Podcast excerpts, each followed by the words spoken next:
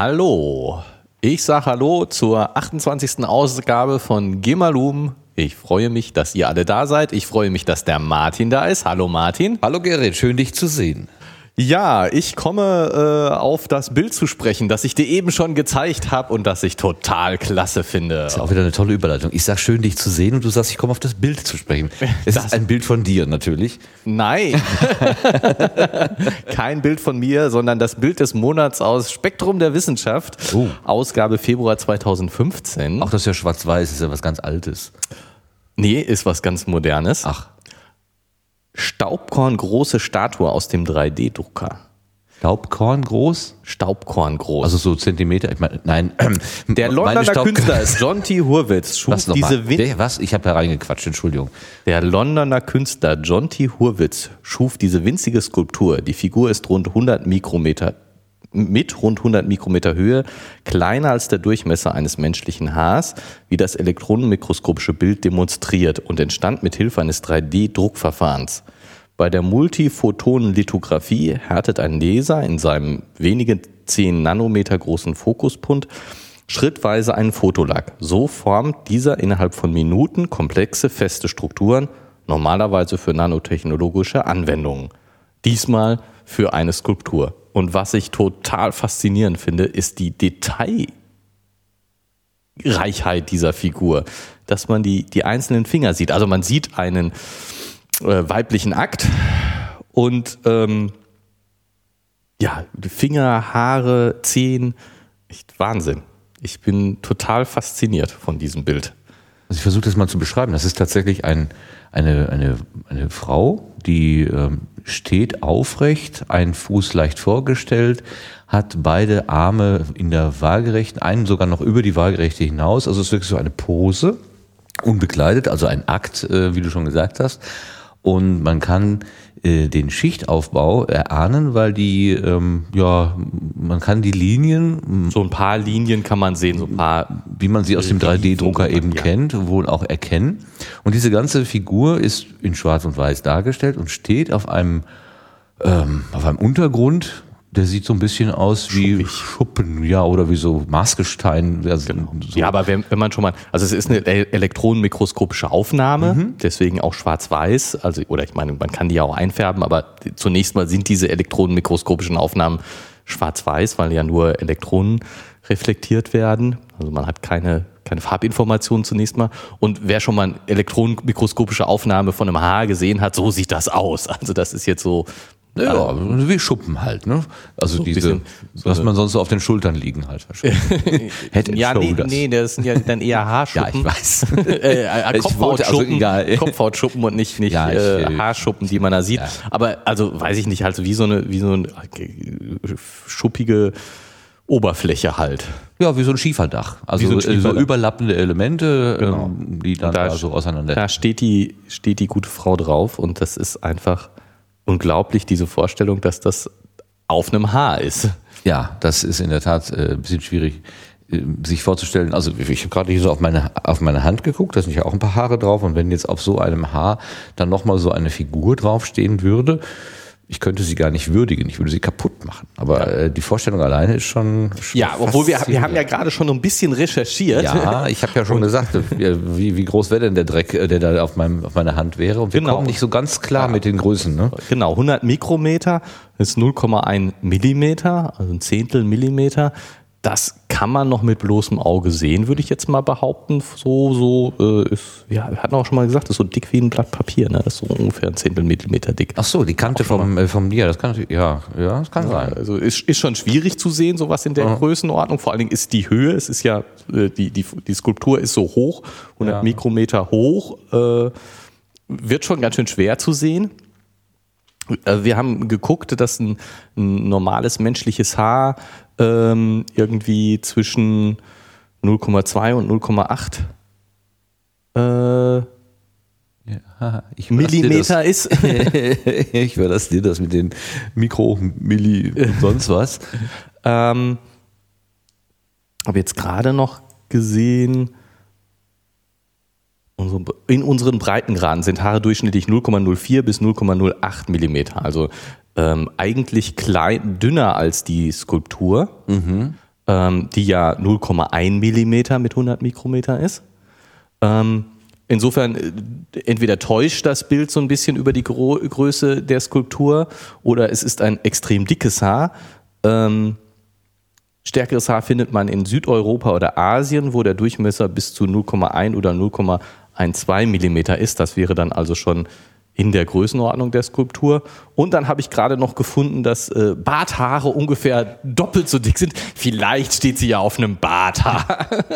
Das ist, das kann, das, das kann natürlich sein, auf dem Barthaar. Ja, ja also, also die, das Haar sieht relativ dick im Verhältnis zur Größe der Skulptur aus und wenn sie 100 Mikrometer groß ist, dann äh, täuscht das vielleicht ein bisschen. Aber es ist auf jeden Fall in der Größenordnung die, die Figur ist groß in der Größenordnung des Durchmessers eines Haares ja. und das aus einem, aus einem 3D-Drucker sozusagen in, in wenigen Minuten geschaffen, das ist doch, ist doch Wahnsinn, oder? Also das, das finde ich total faszinierend.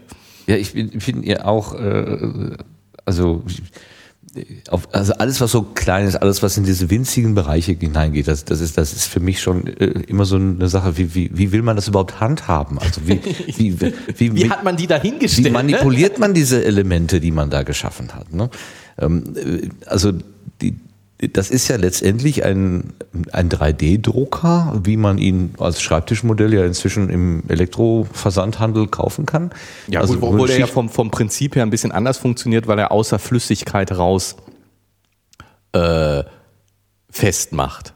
Also die, die, norma ja, okay. die normalen 3D-Drucker äh, haben ja diesen geschmolzenen Kunststoff und äh, formen den, genau. bringen den auf und bauen dann Schicht für Schicht auf, während das hier ja aus einer Flüssigkeit äh, gezogen wird. Der Fotolack äh, ist da und wird Schicht für Schicht gehärtet. Okay. Mhm. Also die taucht aus einer Flüssigkeit aus. Ich meine, die, die, die beiden von Minkoret haben das auch ja, mit dem Eiffelturm, richtig. Nee, genau, mit dem ah, Eiffelturm, ja, wie der ja, aus so einer genau. Flüssigkeit gezogen ja. wird. Äh, das ist ja, also so wird das auch passieren und aber das eben so klein, dass man es nur, äh, naja, mit einer Lupe schon, schon mal nur so knapp, aber mit, unter einem Mikroskop sehen kann. also ist wirklich Wahnsinn dass man eben diese Prozesse so, so verkleinern kann, das ist schon Irrsinn. Die Frage ist natürlich, die Kunst damit zu machen, ist ja ganz schön. Ausstellen wird man es nur schwer können, denn wenn die ja, Ausstellungsbesucher das Ding nicht sehen können, ist das war in, in, in, in Dresden im Schlossmuseum, kann das sein? Da gibt's ein äh, ja, wie hieß dieser Teil der Ausstellung? Da gab es so Miniatur, mhm. Miniaturen, äh, äh, Kunstwerke in Walnüssen, äh, ja, ah, ja, Figuren ja, in genau. Walnüssen oder Eiern in, in den Eiern. Also so, also äh, schon so, dass man eine Lupe braucht, um diese Kunstwerke zu sehen und auch ähm, also das, das, die, die Geschichte von Miniaturkunstwerken ist jetzt nicht, die hat nicht gestern angefangen. Die ist nicht ungeschrieben, ja, da hast du recht. Das Und äh, das ist natürlich nochmal eine Steigerung, dass ja. ich nicht nur eine Lupe brauche, um das Ding überhaupt zu sehen, sondern dass ich ein Elektronenmikroskop brauche, um das richtig würdigen zu können. Das ist schon verrückt. Gut. Also es ist, es ist ein sehr, sehr ästhetisches Bild, finde ich. Also auch diese Kombination aus der, der Künstler, also der, der Pose, äh, auch der nackte weibliche Körper. Also in meinen Augen ist das angenehm zu sehen, gebe ich ja gerne zu. Ähm, aber dann eben auch die Vorstellung, dass das eben diese, diese irrsinnige Dimension, diese Kleinheit hat. Ja. Äh, das ist so völlig unbegreiflich irgendwie. Ja. Wo, wo kann man das denn wohl wenn man es jetzt nicht als Kunst verwendet, gebrauchen? Was macht man denn so an ganz kleinen Strukturen? Nanotechnologische Anwendungen. Okay, Nano. Keine Ahnung. Das Zauberwort. Wir können hier Nanoroboter. nee, also jetzt so für. Also kleine Unterseeboote, die man dann durch die Adern schickt, genau. Es gibt ja so Mini-Motoren, beispielsweise, es gibt ja so äh, auch so Nano-Strukturen, es gibt ja auch bewegliche Strukturen sogar, die sich, die sich Diese, ja, ja. irgendwie was machen und so. Ja, kommen wir bestimmt nochmal zu. Also jetzt mir ja, fällt wäre jetzt noch mal ein Grund, nicht, das zu vertiefen, aber genau. Äh, wir haben uns ja jetzt einfach in diesem Bild so äh, festgehalten. So, genau. Weil es einfach also faszinierend, faszinierend ist. Ne? Also wenn ich mich richtig erinnere, ist das auch frei im Internet verfügbar. Ja. Ähm, und das, kann, dann suche ich den Link dazu nochmal raus, genau, damit sich dann kann sich jeder angucken. Ist die geneigten Hörerinnen und Hörer das auch nochmal selber angucken können. Es ist einfach äh, ein, Eyecatcher der ersten ja. Kategorie, würde ich sagen. Genau. Ganz auch auf die, äh, ich habe ja eben geguckt, die äh, Seite von dem Künstler selbst, da sind die Bilder auch. Also es ist in Spektrum hat es frei. Ja. Äh, äh, kann man sich frei angucken. Jonti Hurwitz. J-O-N, J-O-N-T-Y, H-U-R-W-I-T-Z. London. Link in unsere äh, Planungsdatei. Ja, kopieren. So, da ist der Link. So. Gut, wir ähm, sind aber ein audiophiles Medium. Jo, genau, deswegen müssen wir die Optik jetzt wegschieben, glaube Genau, müssen wir die Optik wegschieben. Guckt euch das mal an, es ist wirklich ein tolles Bild oder der, auf, den, auf der Seite von dem Künstler sind auch noch mehr Bilder davon. Ähm, also wirklich, ich finde es einfach super faszinierend. Aber der Martin will uns heute ja auch noch mal was vorlesen. Ja, ich bin dran, ich bin dran. Genau. Und äh, wir haben einen etwas älteren Artikel rausgesucht. Ähm, hat sich so ergeben, würde ich jetzt einfach mal sagen, ähm, aus dem Mai 2013, also Spektrum der Wissenschaft Mai 2013. Kann ich mich noch dran erinnern. Ist, ist noch nicht so lange her, ja. Ist äh, jetzt über zwei Jahre her, aber ähm, naja, also ich finde ja Wissenschaft, die äh, nach einem Jahr nicht mehr äh, die, die so aktuell sein muss, dass sie nach einem Jahr nicht mehr interessant ist, die ist auch sofort nicht interessant. ja, es sind nochmal die binomischen Formeln. Okay. Also, aus äh, Spektrum der Wissenschaft Mai 2013 liest der Martin jetzt vor. Genau, ich lese den Artikel Werden wir immer klüger von Tim Folger. Der ist überschrieben mit Im Durchschnitt erzielen Menschen bei Intelligenztests von Jahr zu Jahr bessere Ergebnisse. Doch wie Forschungen zeigen, profitieren nicht alle kognitiven Fähigkeiten gleichermaßen von der Entwicklung. Das deutet auf die möglichen Ursachen des rätselhaften Anstiegs. Jetzt zum Text.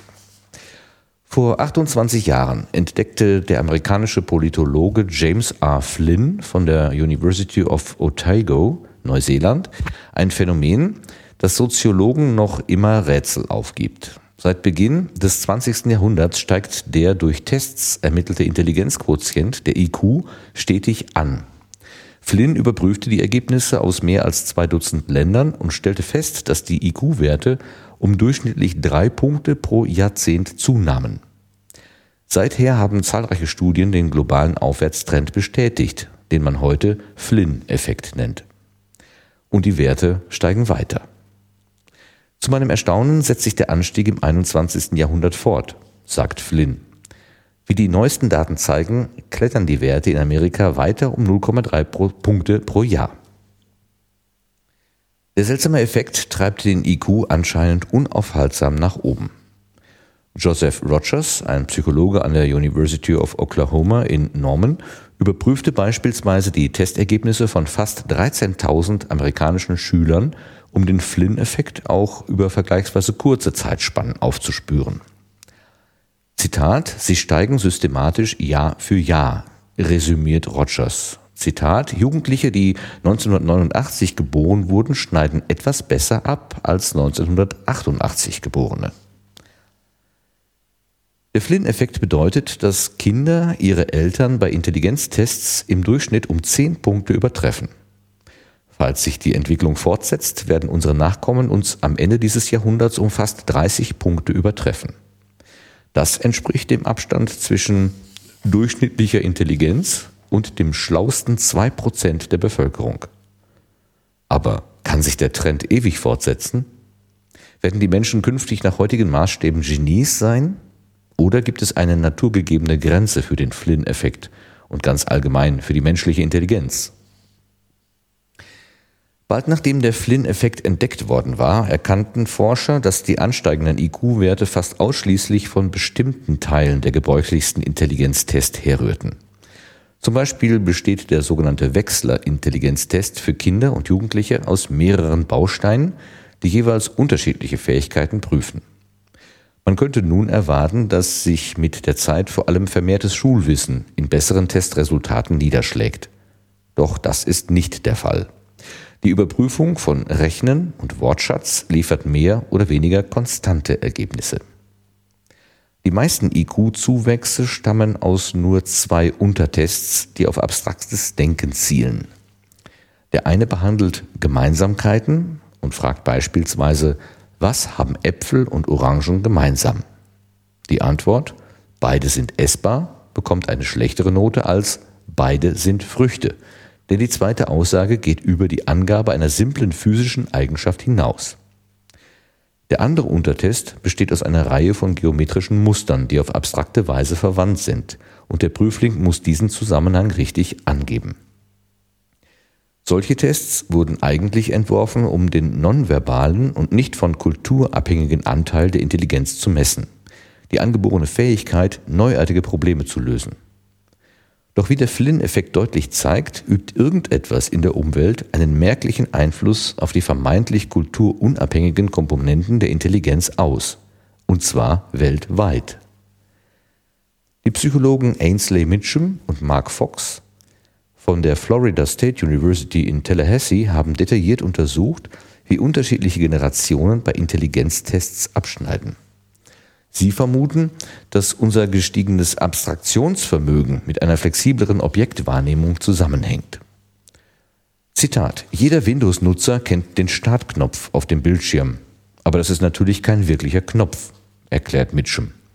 Zitat: ich wollte meiner Großmutter erklären, wie sie ihren Computer herunterfahren kann und sagte, du drückst auf den Startknopf und wählst herunterfahren. Daraufhin knallte sie die Maus gegen den Bildschirm. Mitchums Großmutter ist nicht schwer von Begriff, aber sie wuchs in einer Welt auf, in der Knöpfe noch Knöpfe waren und Telefone gewiss keine Kameras. Flynn und viele andere Forscher sind davon überzeugt, dass ansteigende IQ-Werte keinen Zuwachs an reiner Gehirnleistung widerspiegeln. Vielmehr zeigt der Flynn-Effekt, wie modern unser Verstand geworden ist. Die beschriebenen Tests erfordern die Fähigkeit, abstrakte Kategorien zu erkennen und Verbindungen zwischen ihnen herzustellen.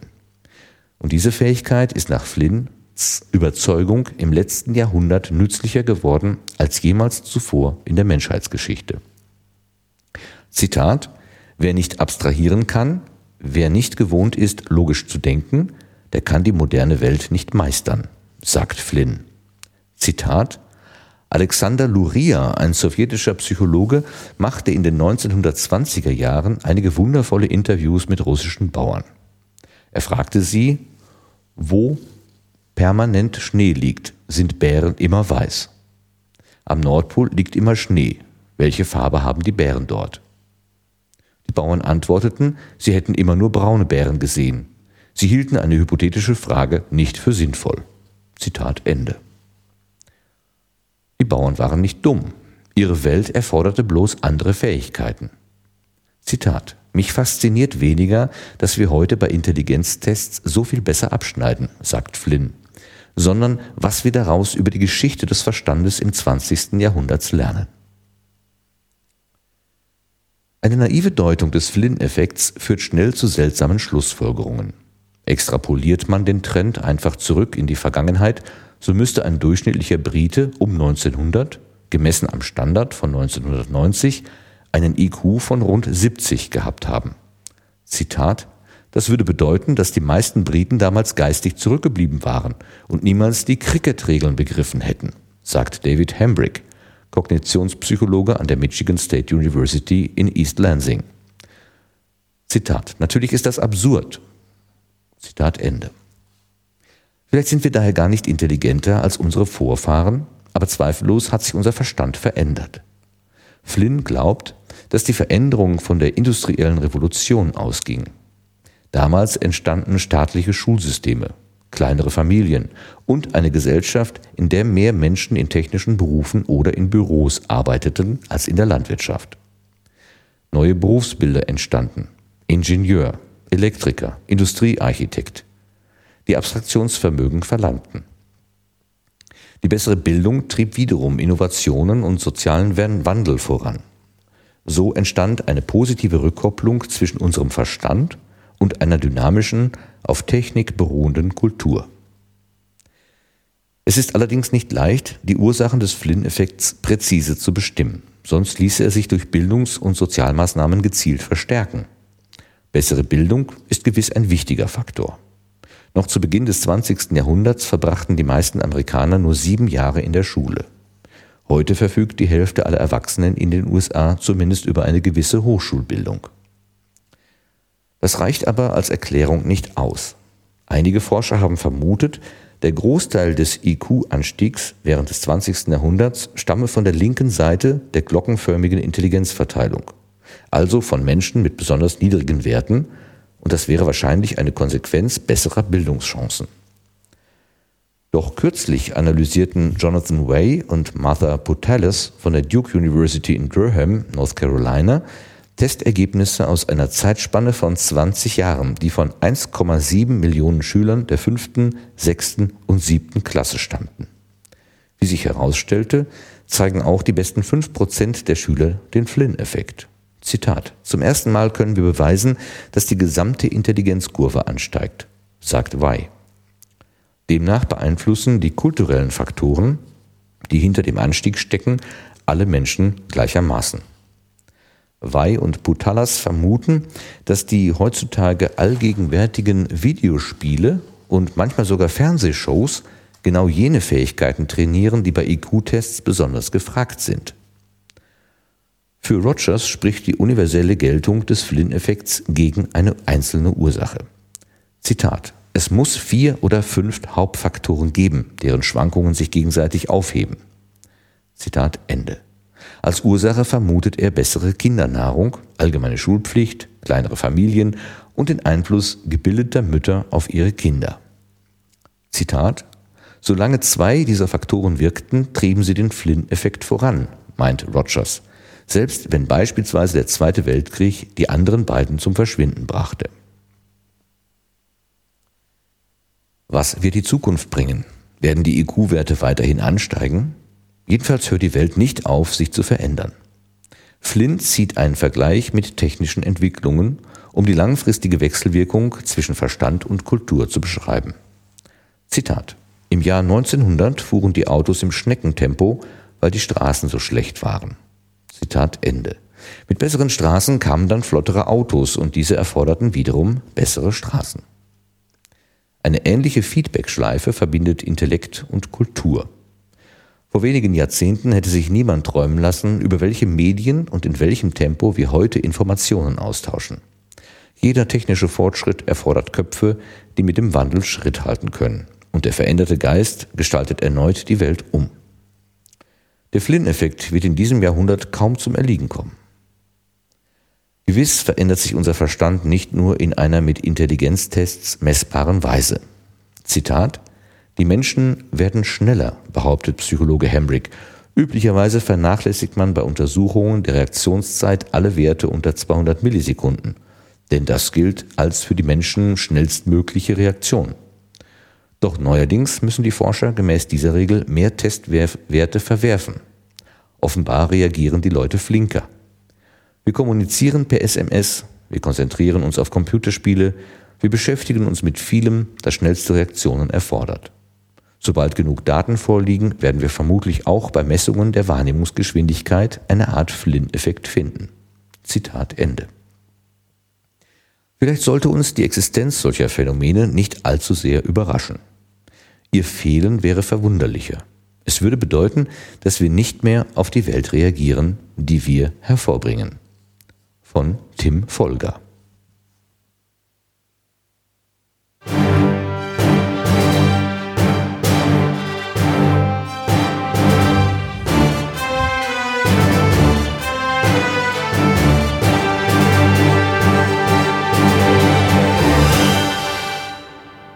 Jo, Dankeschön, lieber Martin. Jetzt habe ich schon wieder diesen falschen Knopf gedrückt. Ne? Den dauernd Wiederholknopf. Das kommt, weil das, ach ja, einmal mit Profis. Lass doch weiterlaufen. Oh ja, jetzt. Ja, jetzt. ja, du, ja, jetzt lass es einfach mal durchlaufen. So, dann können wir auch alle nochmal uns richtig hinsetzen. Das werden wir auch nicht mehr. Im Leben nicht. Im Leben brauchen wir eine ich. Danke, lieber Martin. Nochmal. Super. Ja, ähm, Was sagt mir das, Gerrit? Was sagt mir Flynn- das? der Flynn-Effekt. ich werde immer klüger, ob ich will oder nicht. Ja, nee, du nicht. Ach Also so, das ist ja, nicht. das ist ja jetzt so, ähm, wir müssen natürlich, wenn wir über den Flynn-Effekt reden wollen, müssen wir natürlich mit, über Intelligenztests reden. Ja. Was sind die überhaupt? Oh ja. Und ähm, äh, klar, also so äh, ein Intelligenztest ist äh, ein Intelligenztest misst oder Intelligenz ist das, was ein Intelligenztest misst. Äh, also Es fängt noch es früher an. Was ist Intelligenz? Ne? Ja gut, also ähm, Es wird schwierig. Wird es schwierig. ist schwierig, genau. Also ähm, es ist schwierig zu definieren, was Intelligenz ist und ähm, das, was ein Intelligenztest misst, ist vielleicht eine Annäherung an das, was man Intelligenz nennt, aber ich äh, glaube, jeder ernsthafte Psychologe äh, gibt auch zu, dass das äh, dass Intelligenz immer ein Konstrukt ist und dass die dass das, was ein Intelligenztest misst, immer auch nur eine Annäherung an Intelligenz sein kann. Ein Versuch, dieses Konstrukt zu bestimmen. Ja, ja. Und ich meine, natürlich ähm, gibt es äh, viele, äh, immer viel Kritik überhaupt an Intelligenztests im Allgemeinen ähm, und an dem Einsatz von Intelligenztests. Andererseits, äh, ich meine, es ist, denke ich, schon so, so ein, die Intelligenztests, die, in, äh, die existieren, sind die beste Annäherung an das, was man, wie man Intelligenz fassen kann, möglichst numerisch, äh, die man hat. Und äh, insofern ist dann eher wieder die Anwendung. Also klar, ich meine, äh, was weiß ich, wenn ich ein, äh, wenn ich ein Assessment Center mache für, ein, für einen Beruf, äh, Also ein Auswahlverfahren Verfahren, irgendwie. genau, ne? und dabei einen Intelligenztest einsetze, dann kann das sinnvoll sein. Aber es kann natürlich auch völlig falsch sein, wenn es bei dem Beruf äh, äh, darum geht, mit Menschen zu kommunizieren. Äh, dann misst der Intelligenztest nicht das, was vielleicht, die, vielleicht die Intelligenz, aber nicht das, was für diesen Beruf nötig ist. Also insofern ähm, muss man das immer natürlich auch hinterfragen, also den Einsatz von Intelligenztests. Wenn wir von unserer Laienmeinung ausgehen, dann haben wir, also wir beurteilen unsere Welt und unsere Mitmenschen ja so ein bisschen die, da ist jemand pfiffig, der stellt sich schlau an oder so. Also jemand kann gut Textaufgaben rechnen, äh, ein anderer kann dir die Zahl Pi auf 100 Stellen genau vorsagen, ein dritter, der der kann, den kannst du irgendwo aussetzen, der findet immer nach Hause. Genau, ja, also ich meine, der kann aber nicht ja schon- rechnen oder so, ja. Genau, wir haben ja schon eine, eine umgangssprachliche Vorstellung von schlauen Leuten, von mehr oder weniger schlauen Leuten, um Genau. nicht zu sagen von schlauen Leuten von dummen Leuten. und, und ein Intelligenztest ist ja eben jetzt ein Versuch einer Annäherung daran. Und äh, Soweit ich Was- weiß, ist das aus dem, kommt das auch aus dem, aus dem Militär. Ne? Die haben doch versucht, da ihre Rekruten irgendwie zu sortieren in diejenigen, die dann vielleicht eher nur die Schippe in die Hand kriegen und die anderen, die vielleicht kompliziertere Aufgaben lösen können. Ich meine, dass der Ursprung aller, aller Intelligenztests in der, äh, im Militär liegt. Nee, das Nein? ist zumindest nicht das, was ich gelesen habe. Okay, Wir- dann was hast du denn gelesen? Wir zitieren wieder Wikipedia. Ich zitiere nur mein eigenes Gehirn. Das ist natürlich noch schwächer. Wikipedia ist ja schon eine Sammlung. Äh, jetzt habe ich gar nicht hier, Intelligenztests mir gespeichert. Da muss ich doch mal einfach mal Also versuchen. wirklich. Ähm, Und erzähle ich eine Geschichte. Ich habe zwar keine, aber ja, dann fang doch mal an mit der Geschichte, bis ich hier richtig navigiert bin. Ähm, nee, äh, es ging um, um äh, Schulentwicklung, wenn ich das richtig noch im Kopf habe. Ah, ich habe das irgendwie mit Militär. Nee. Dass, dass die Rekruten nämlich irgendwie. Quotient, also die, diese Intelligenztests äh, die- Ja. von dieser IQ-Intelligenzquotient. Ähm, Ich, aber gut, ich meine, äh, das wäre natürlich sehr, auch sehr naheliegend, dass so, so Rekruten, also Menschen, oder sagen wir mal so, ein Militär, was sich speist aus ganz unterschiedlichen Gesellschaftsschichten. Ähm, da kommen halt alle möglichen Leute zusammen. Ich habe ja bei, beim Militär äh, erlebt, dass alle Dienstanweisungen so simpel formuliert worden waren. dass jeder sie Das ist also wirklich der aller äh, ähm, einfachst gestrickte Mensch damit eigentlich klarkommt, wo, wobei dann die anderen schon wieder Schwierigkeiten bekommen. Also Nee, also, also y- jetzt so Sachen wie ab 1 Meter X, 1 Meter 20, äh, 1 Meter 40 Wassertiefe ist selbstständig ich- mit mit Schwimmen. Schwimmbewegung zu beginnen. ja, so, ja. oder noch, noch so ein Ding ist ja bei Einbruch der, nee, nach, wie war das? ist mit Dunkelheit zu rechnen. Genau, nach Einbruch der Nacht ist mit Dunkelheit zu rechnen. Wenn das alles so stimmt, das, man weiß es ja auch immer nicht so genau. Also, Ich habe noch den. Intelligenzquotient historisch. Ja, bitte. Ähm, Alfred Binet, Binet, 1905, Binet-Simon-Test. Äh, und zwar geht es um das Intelligenzalter zu bestimmen. Der Test bestand in einer Aufgabe ansteigender Schwierigkeit, die möglichst trennscharf für die jeweilige Altersgruppe lösbar sein sollten. Also es geht eher um Entwicklung. Ähm, 1905.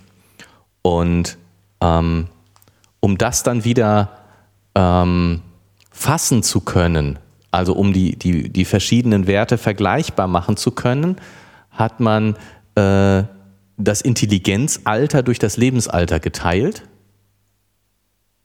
Was, was Man hat geteilt? Also der, der, der, der ähm, Alfred Binet Aha. äh, und wahrscheinlich auch ein Herr Simon, weil sonst wär, käme er da nicht mit vor, oder vielleicht auch eine Frau, ähm, haben, ein, ein, haben te einen Test entwickelt, um das Intelligenzalter zu bestimmen. Das heißt, du hast ein Kind von äh, sieben, acht Jahren so, mhm. und sagst, von der Intelligenzentwicklung her ist dieses Kind aber fünf Mhm. oder neun Jahre alt. Okay. So, man bestimmt das Intelligenzalter. Ja, gibt ja auch mit Längenwachstum. Also du hast ein großes Kind, der ist aber äh, Genau. jünger, nee, es ist jünger als das kleinere, aber ältere und dann sind die im Verhältnis. Genau, das war, das war eben die, der, der Ja, Ansatz. ja, okay. Und d- daraus ist dann, weil man dann ihm gesagt hat, ich möchte die Werte aber doch vergleichen können, ich möchte jetzt wissen, wo steht das Kind in der Entwicklung. Mhm. Ne, also das siebenjährige Kind, Intelligenzalter 5, was heißt das überhaupt? Mhm. Hat man den Quotienten gebildet. Intelligenzalter durch Lebensalter. Das ist der IQ, Ah, okay. der Intelligenzquotient. Ah, deswegen Quotient, weil es immer relativiert wird am Alter. Genau. Und dann, dann äh, haben sich daraus im Laufe der Zeit eben sozusagen die, die heute für gebräuchlichen normierten Tests entwickelt. Das heißt, der Intelligenzquotient ist ja normiert auf 100. Ich habe immer, also das, die, die durchschnittliche Intelligenz von einem, ist immer 100, hat immer den 100 Punkte, einen Wert von 100. So ist der Test normiert. Also man, man, man entwickelt einen Intelligenztest. Auf mein Alter dann? Nein, allgemein. Allgemein. allgemein. Man entwickelt einen Intelligenztest Okay. und guckt sich die Ergebnisse an, wie viel schaffen die Leute und dann rechnet man rum, so dass der Durchschnitt 100 rauskommt. Das ist also, so- man guckt sich die Ergebnisse, es gibt eine Vergleichs-, eine, eine äh, äh, äh, Normierungsstichprobe Okay. und an dieser Normierungsstichprobe wird der Intelligenztest geeicht, sodass 100 rauskommt mit einer Standardabweichung von 15. Super. In der Industrie nennt man das Grenzmuster. Die legt man sich immer zur Seite, um zu gucken, ob dann die Produktion auch diesem entspricht.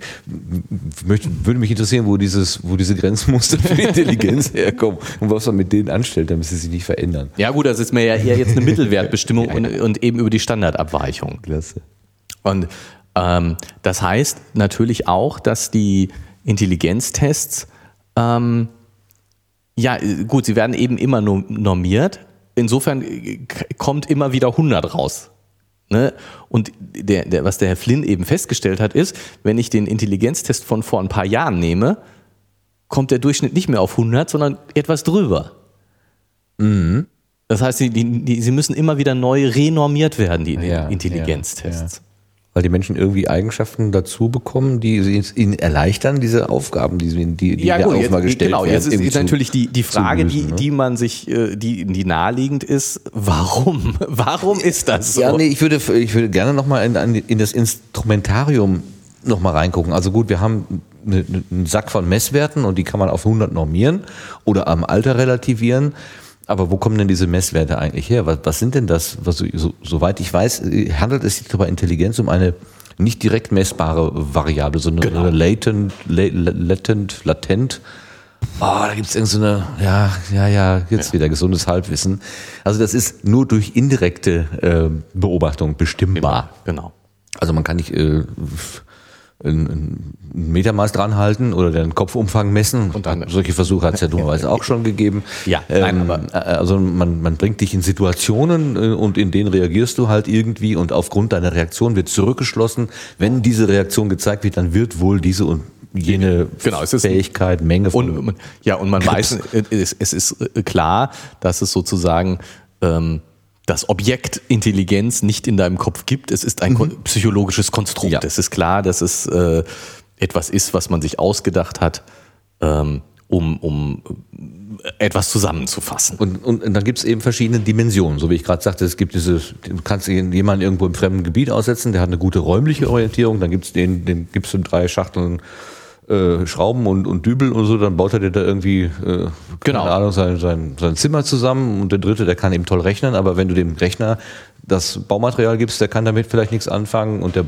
der Ja, genau. baut, der Also verläuft sich und so weiter. Also man hat ja verschiedene verschiedene verschiedene Qualitäten sozusagen. Und ähm, jetzt gibt's und dann gibt's ja auch noch sozusagen die so ein bisschen rausfallenden Qualitäten wie emotionale Intelligenz und soziale Intelligenz, ja, die die äh, man normalerweise bei einem Intelligenztest nicht betrachtet, die also sozusagen andere Arten von Intelligenz sind, aber ähm, Kopfnoten.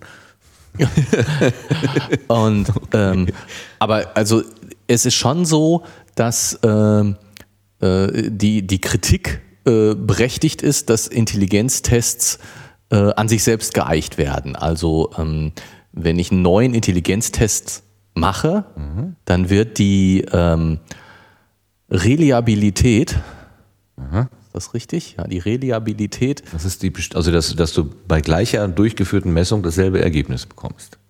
Nee, dann, genau, meinst genau ich meine die Validität. Ich meine die Validität. Okay, ja. Die Validität. Das sind ja auch schwierige Begriffe. Ich habe lange gebraucht, um das aus, aber das habe ich jetzt verstanden. Und ich habe ein sehr, sehr schönes, für mich einfaches Modell dafür im Kopf. Jetzt, die Validität eines Intelligenztests wird da- dadurch festgestellt, ob er, äh, indem er mit anderen Intelligenztests verglichen wird. Und äh, das ist natürlich sozusagen, man, koch, man kocht im eigenen Süppchen.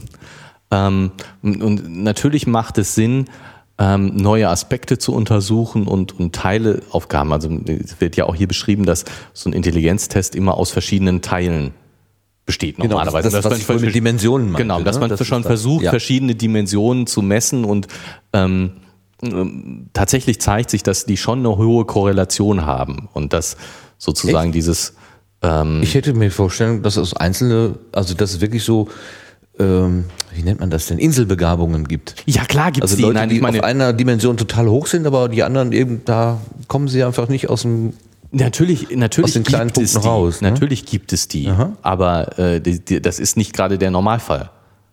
Ach so, das wären dann schon dann ausgewiesene Sonderfälle, meinst du? Ja. Mhm. Ähm, Normalerweise, nennen wir doch mal so ein paar äh, Dimensionen, wie mir so vorschwebt. Theoretische Intelligenz, praktische Intelligenz, du hast vorhin soziale, emotionale Intelligenz. Ja gut, nein, Also, ist pass- das schon das? Oder nee, das nee, nee, tiefer? das ist so, so, so, ein- so ein, ähm, ein Standard-Intelligenztest. Ja. ähm, untersucht ja nicht emotionale Intelligenz, untersucht nicht soziale Intelligenz, untersucht eigentlich, glaube ich, auch nicht praktische Intelligenz, Schade eigentlich. Sondern äh, also die die die der Intelligenz Möglichkeiten gut abzuschneiden. gut. der, der Intelligenzbegriff, der jetzt dem IQ zugrunde liegt, ist ja ein äh, rein abstraktes Denken, würde ich jetzt mal sagen, Intelligenzbegriff. Ich meine, das ist. äh, Es gibt ja genug Leute, die das auch kritisieren. In gewisser Weise finde ich die Kritik, Kritik aber nicht berechtigt, ähm, weil äh, äh, Bitte, bitte. Ja, Die- ich lese die- grad mal was, aber ich höre dir die, trotzdem zu. die ähm, äh, der Intelligenzbegriff, also ich will emotionale und soziale Intelligenz oder auch praktische Intelligenz, was immer das genau ist, Ja. nicht abwerten, aber ähm, sozusagen der die, die erste Assoziation, die, äh, die man mit dem Begriff Intelligenz verbindet, ist Problemlösung. Okay. Aha. Und ich glaube, das ist das, was ein Intelligenztest wo, den Fokus drauf hat. Ich habe hier gerade nochmal die Stelle aus dem Text äh, gesucht. Die, mei äh, die meisten IQ-Zuwächse, heißt es hier, stammen aus nur zwei Untertests, die auf abstraktes Denken zielen. Also zwei Untertests, abstraktes Denken. Das heißt aber, andere Untertests zielen nicht auf abstraktes Denken. Ja, die haben dann so, sowas wie, wie Rechnen, Wortschatz. Äh, Genau. Ähm, ne? Was haben Äpfel und Orangen gemeinsam? Beide sind essbar oder beide sind Früchte. ja, das ist ja schon, äh, geht ja schon in Richtung abstrakt. Das ist ja jetzt ein, ein, Ach eins so. von diesen abstrakten Beispielen, dass du abstrahieren kannst. Weil beide sind essbar, ist eben was sehr Praktisches. Beide sind Früchte, führt den, äh, heißt, dass du den, mit dem abstrakten Begriff Frucht umgehen kannst. Der abstrakten Kategorie Frucht. Das andere, so was wie Wortschatz, äh, wäre. Äh, ja, äh, kann ich mir bei der kindlichen Entwicklung natürlich gut vorstellen. dass das eine ro- große, große das, Rolle am, spielt. am, am Anfang ist es der Wauwau, ja, dann ist es der Hund und irgendwann ist es der Cocker Spaniel äh, oder so. Also es wird immer präziser äh, genau, das auseinandergehalten. ja, ja, irgendwie, und, ne? und solche Sachen. Und dass du, ja, schulische Dinge gelernt hast, die du, also Dinge gelernt hast, die du in der Schule eigentlich lernst. Aber das ist ja, 333. aber Ist das ist genau. aber das ist natürlich auch eine Schwierigkeit, wenn man jetzt versucht, ähm, äh, Intelligenz zu messen. Ähm, etwas, was ja auch immer wieder äh, oder was Intelligenztests vorgeworfen wird, ist, äh, dass sie stark kulturabhängig sind Ja. und ähm, sozusagen, ähm, naja, man hätte gerne, dass die ähm, Intelligenz was anderes ist, also das, was ein Intelligenztest misst, was anderes ist als gebildet sein. Ne? Also du, du ähm, Aber wir kommen ja mit der Definition dann nicht drum herum. Was ist denn gebildet sein? äh, äh, etwa- Also ich habe mal gelernt, Bildung ist das, was übrig bleibt, wenn du vergessen hast, was du gelernt hast. ja, vielleicht. Aber äh, die, die, Ist, Die Idee ist Hilft ja, dass du, dass, du, dass auch jemand, der, der wenig gelernt hat, trotzdem intelligent sein kann. ja, ja, ja, ich. äh, So, also, also wäre der Anspruch, also äh, wäre der Anspruch, äh, dass ein Intelligenztest nicht dein Schulbildung abbildet. Also sowas wie, ja, Ja. also so eine, so eine. äh, eine- nichts auswendig Gelerntes abbildet. Ja. Und, und, inso, und das, wenn man, wenn man versucht, Länder zum Beispiel zu vergleichen, verschiedene Menschen zu vergleichen, dass, dass man äh, kulturunabhängige Das, da stelle ich mir das entwickelt. viel schwierigere und vor. Das ist natürlich, genau, und das ist natürlich schwer und in gewisser Weise auch unmöglich, Ja. ähm, weil äh, alleine schon die, die, die Fragen ja, äh, die Aufgaben ja sprachlich formuliert sind und äh, Ja, du ja. kaum das anders machen kannst. Kennst du diese, diese Tests, wo so Streichhölzer hingelegt werden, äh, nach irgendeinem Schema, und dann heißt es, äh, lege nur ein Streichholz um, um, um, dann aus zwei Dreiecken fünf Dreiecke zu machen oder genau. so. Ja, Ja, ja, genau. Und, Das und sind- äh, dann muss man halt so lange dann, und das, das wäre jetzt so ein, so ein Das wäre schon, Ding genau, das wäre schon, oder ganz typisch sind diese, diese ähm, G- Figuren-Fortsetzungs- Dinge. Du hast eine, eine äh, Sequenz von, von Figuren und sollst dann, welche kommt jetzt als nächstes. Ah, okay. Okay. Äh, kann mir jetzt gerade nichts vorstellen doch, äh, Ja, warte, kann ja. was könnte denn so eine Sequenz sein von Figuren? Ich Ja. male jetzt mal gerade was auf. Vier Dreiecke, äh, drei Vierecke, Muss vier ich mal- Vierecke, mein Muss Gott. ich mal hier so. Oh, es wird für mich eine Aufgabe konstruiert. ja, genau. Ich Super. muss jetzt hier mal Kann ich äh, ja wieder nur ver... ver äh, äh, was malen. oh, war ja. Ein Stehgreif-Intelligenztest. Ja, genau. ich Das wird nicht, wird nicht funktionieren. Ich sehe schon, dass das nicht funktioniert, was ich hier mache, aber egal. Siehste, da kommen wir nämlich, äh, ich hätte. Also stell dir mal vor, diese Quadrate wären äh, nicht ausgemalt. Ähm, jetzt muss ich hier. Die Quadrate werden nicht ausgemalt. Also der Gerrit hat vier Flächen gemalt, die so äh, quadratisch aussehen. Und in diesen quadratischen Flächen hat er jeweils einen kleinen viereckigen schwarzen Punkt und einen kleinen runden schwarzen Ja, der- Punkt. der- der- An verschiedenen Genau, der, der viereckige dieser- schwarze Punkt soll aber nur ein sch- schwarzer Kasten sein. Okay, ein schwarzer Kasten. So, und jetzt muss ich hier mal äh, überlegen. Heißt also, ich habe äh, ich ein, das also so ein, ein. Feld, in dem zwei Elemente angeordnet sind und die sind auf unterschiedliche Weise angeordnet. Genau. Ähm, einmal ist das Quadrat oben in der Mitte und der Punkt ist unten rechts. Einmal ist das Quadrat oben links und der Punkt ist oben rechts. Einmal ist das Quadrat Mitte links und der Punkt da drüber und einmal ist das Quadrat unten links. so, und welche, welche von den dreien kommt jetzt da als richtige Fortsetzung in Super, Frage? ich liebe es. Ähm, ähm, das muss ich, ach so, ich habe drei, drei weitere. Ähm, da ist einmal das Quadrat oben in der Mitte, so wie es beim ersten gewesen ist, aber der Punkt ist nicht rechts, sondern links. Das nächste ist, das Quadrat ist unten in der Mitte und der Punkt ist rechts. Du siehst es wahrscheinlich sofort, ich sehe es überhaupt nicht. Nee, ich habe es konstruiert. Hier fehlt mir übrigens ein Punkt. ja, der ist ja in dem Quadrat Der ist, drin. ach so, deswegen, sorry. Deswegen, äh, looky, looky, ja, okay. Die Testkonstruktion ist nicht ist suboptimal. Ich soll jetzt irgendein äh, System erkennen. Genau. Also, man könnte sagen, das Quadrat äh, wandert von der Mitte oben, Mitte links, ähm, Mitte, äh, Mitte, Mitte links nach unten, dann würde es vielleicht da landen. Also unten in der Mitte sozusagen. Das ist so. Würde das denn mit dem Punkt stimmen? Der ist rechts unten, rechts oben, links oben, links unten, rechts unten. Ich sag mal das mittlere. Genau, so hatte ich mir das auch gedacht. Wow! Intelligenztest bestanden. Oh Gott, oh Gott, oh Gott. Aber, aber also so Das sind so Sachen, auch an denen kann ich regelmäßig total scheitern. Oh. so und, und, und natürlich noch komplizierter äh,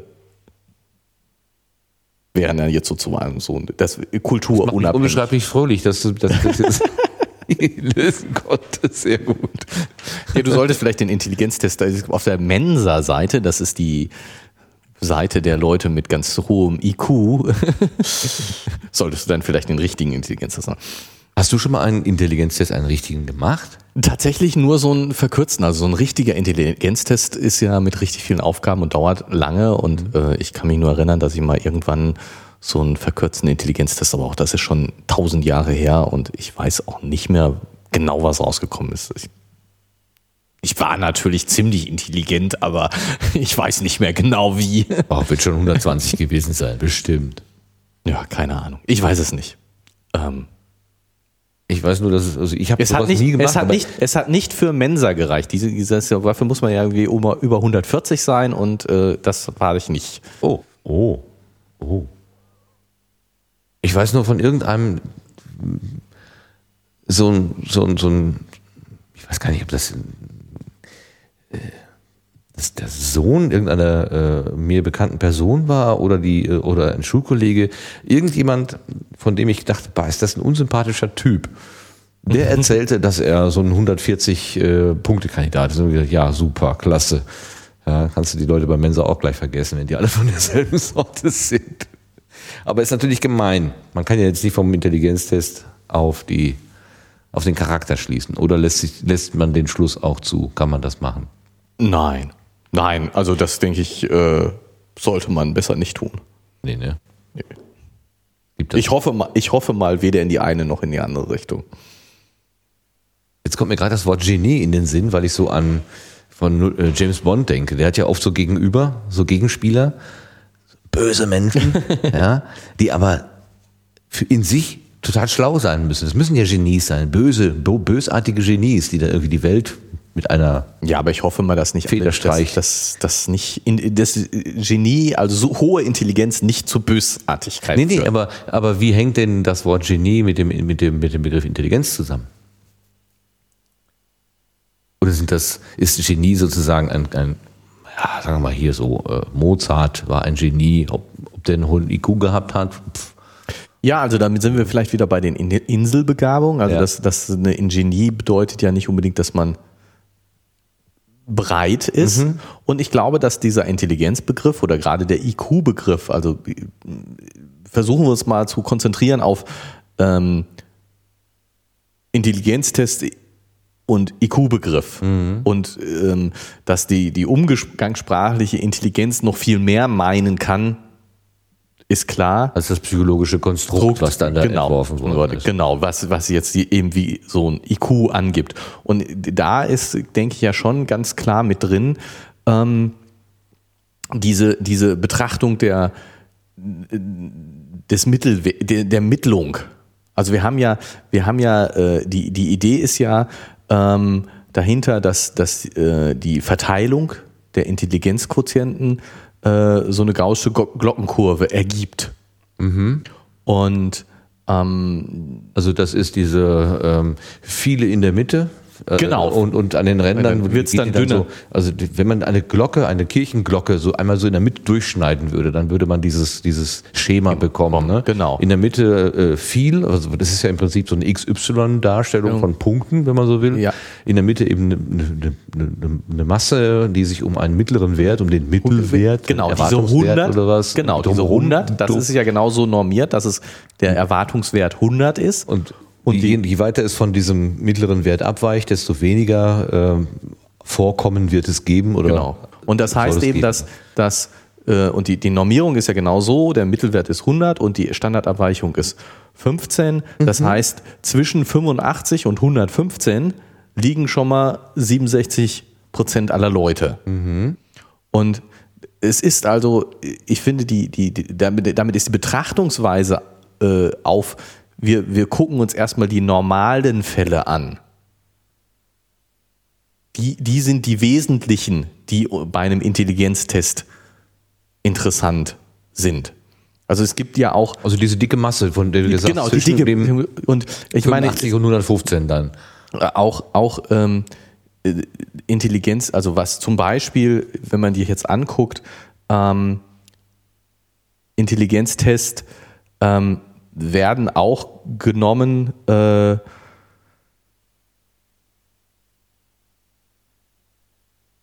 ähm, um, um zu bestimmen äh, als, als Krankheitsbild. Intelligenzminderung als Krankheitsbild. Okay. Ähm, und äh, warte, ich habe es hier kopiert. Ähm, nach ICD-10, also ne, die sozusagen der offizielle Katalog der Mhm, Krankheiten, Krankheiten, genau. der Krankheiten. Fürchterliches Werk. Uah. Ja, gut, also aber es ist schon sinnvoll, dass man das, dass man strukturiert. Also ich meine, Aber nichts für Hypochonder. das, das stimmt natürlich. Aber ja, gut, aber wie auch immer, also der offizielle Katalog von Krankheiten, der eben sagt, leichte Intelligenzminderung IQ 50 bis 69. Das heißt, wenn du ein IQ unter 70 hast, Bin ich nur leicht gemindert. dann äh, bist du, ah ja, aber hast du schon ein Krankheitsbild? Ne? Unter 70 wird als Krankheitsbild äh, definiert und äh, mittelgradige Intelligenzminderung 35 bis 49, schwere Intelligenzminderung 20 bis 34, schwerste Intelligenzminderung IQ unter 20. Aber jeder, der das, der, der sich damit befasst, ähm, sagt natürlich, dass ein IQ-Test, ein normaler IQ-Test das gar nicht mehr ermitteln kann. In diesen Bereichen, also sobald du in diesen, diesen pathologischen Bereich reinkommst, funktionieren die Tests nicht mehr wirklich. Du musst dann andere Methoden nehmen, um, um die, die, das zu bestimmen und das noch irgendwie einordnen zu können. Ja, ja. Und ähm, es ist schon auf diese, diese Masse ausgelegt. Und ich denke, auch wenn du jetzt nach oben hin abweichst, also wenn du, wenn du in die Bereiche über 130, 140 kommst, ne? Wir haben ja gesagt, bei, bei 70 fängt der pathologische Bereich leichte Ja, Intelligenzminderung, aber schon als Krankheitsbild der pathologische Bereich an. Dann könnte man genauso sagen, ab 130 fängt auch da der nicht mehr normale Bereich an. Ja, ja, ja. Und, und dass, dass sozusagen da die, diese Betrachtungsweise des normalen Intelligenztests einfach gar nicht mehr wirklich zutrifft, nicht mehr passt. Ja. Ja, weil die Methode einfach nicht dafür ausgelegt ist. Ich stelle mir gerade so vor, ich würde Sand äh, durch ein Sieb schütten. Dann kann ich im Grunde auch zwei Kategorien äh, definieren. Also der Sand, der durch das Sieb durchgeht und der Sand, der nicht mehr durchgeht. Also der grobe und der feine. Aber unter den groben wird es wahrscheinlich noch den gröberen geben und unter den feinen den noch feineren. Aber den kann ich mit diesem einen Sieb, was ich da habe, eben nicht messen. Da müsste ich dann ein Spezialsieb für haben, Genau. um den feinen von dem noch feineren zu trennen. ne? So, so ungefähr stelle ich mir das halt vor. Ja. Ich habe halt das eine, Ja, die eine Methode und die, die gibt erstmal diesen groben, Genau, dieses Konstrukt. äh, genau, Ja. grobe Abbild. Genau. Aha.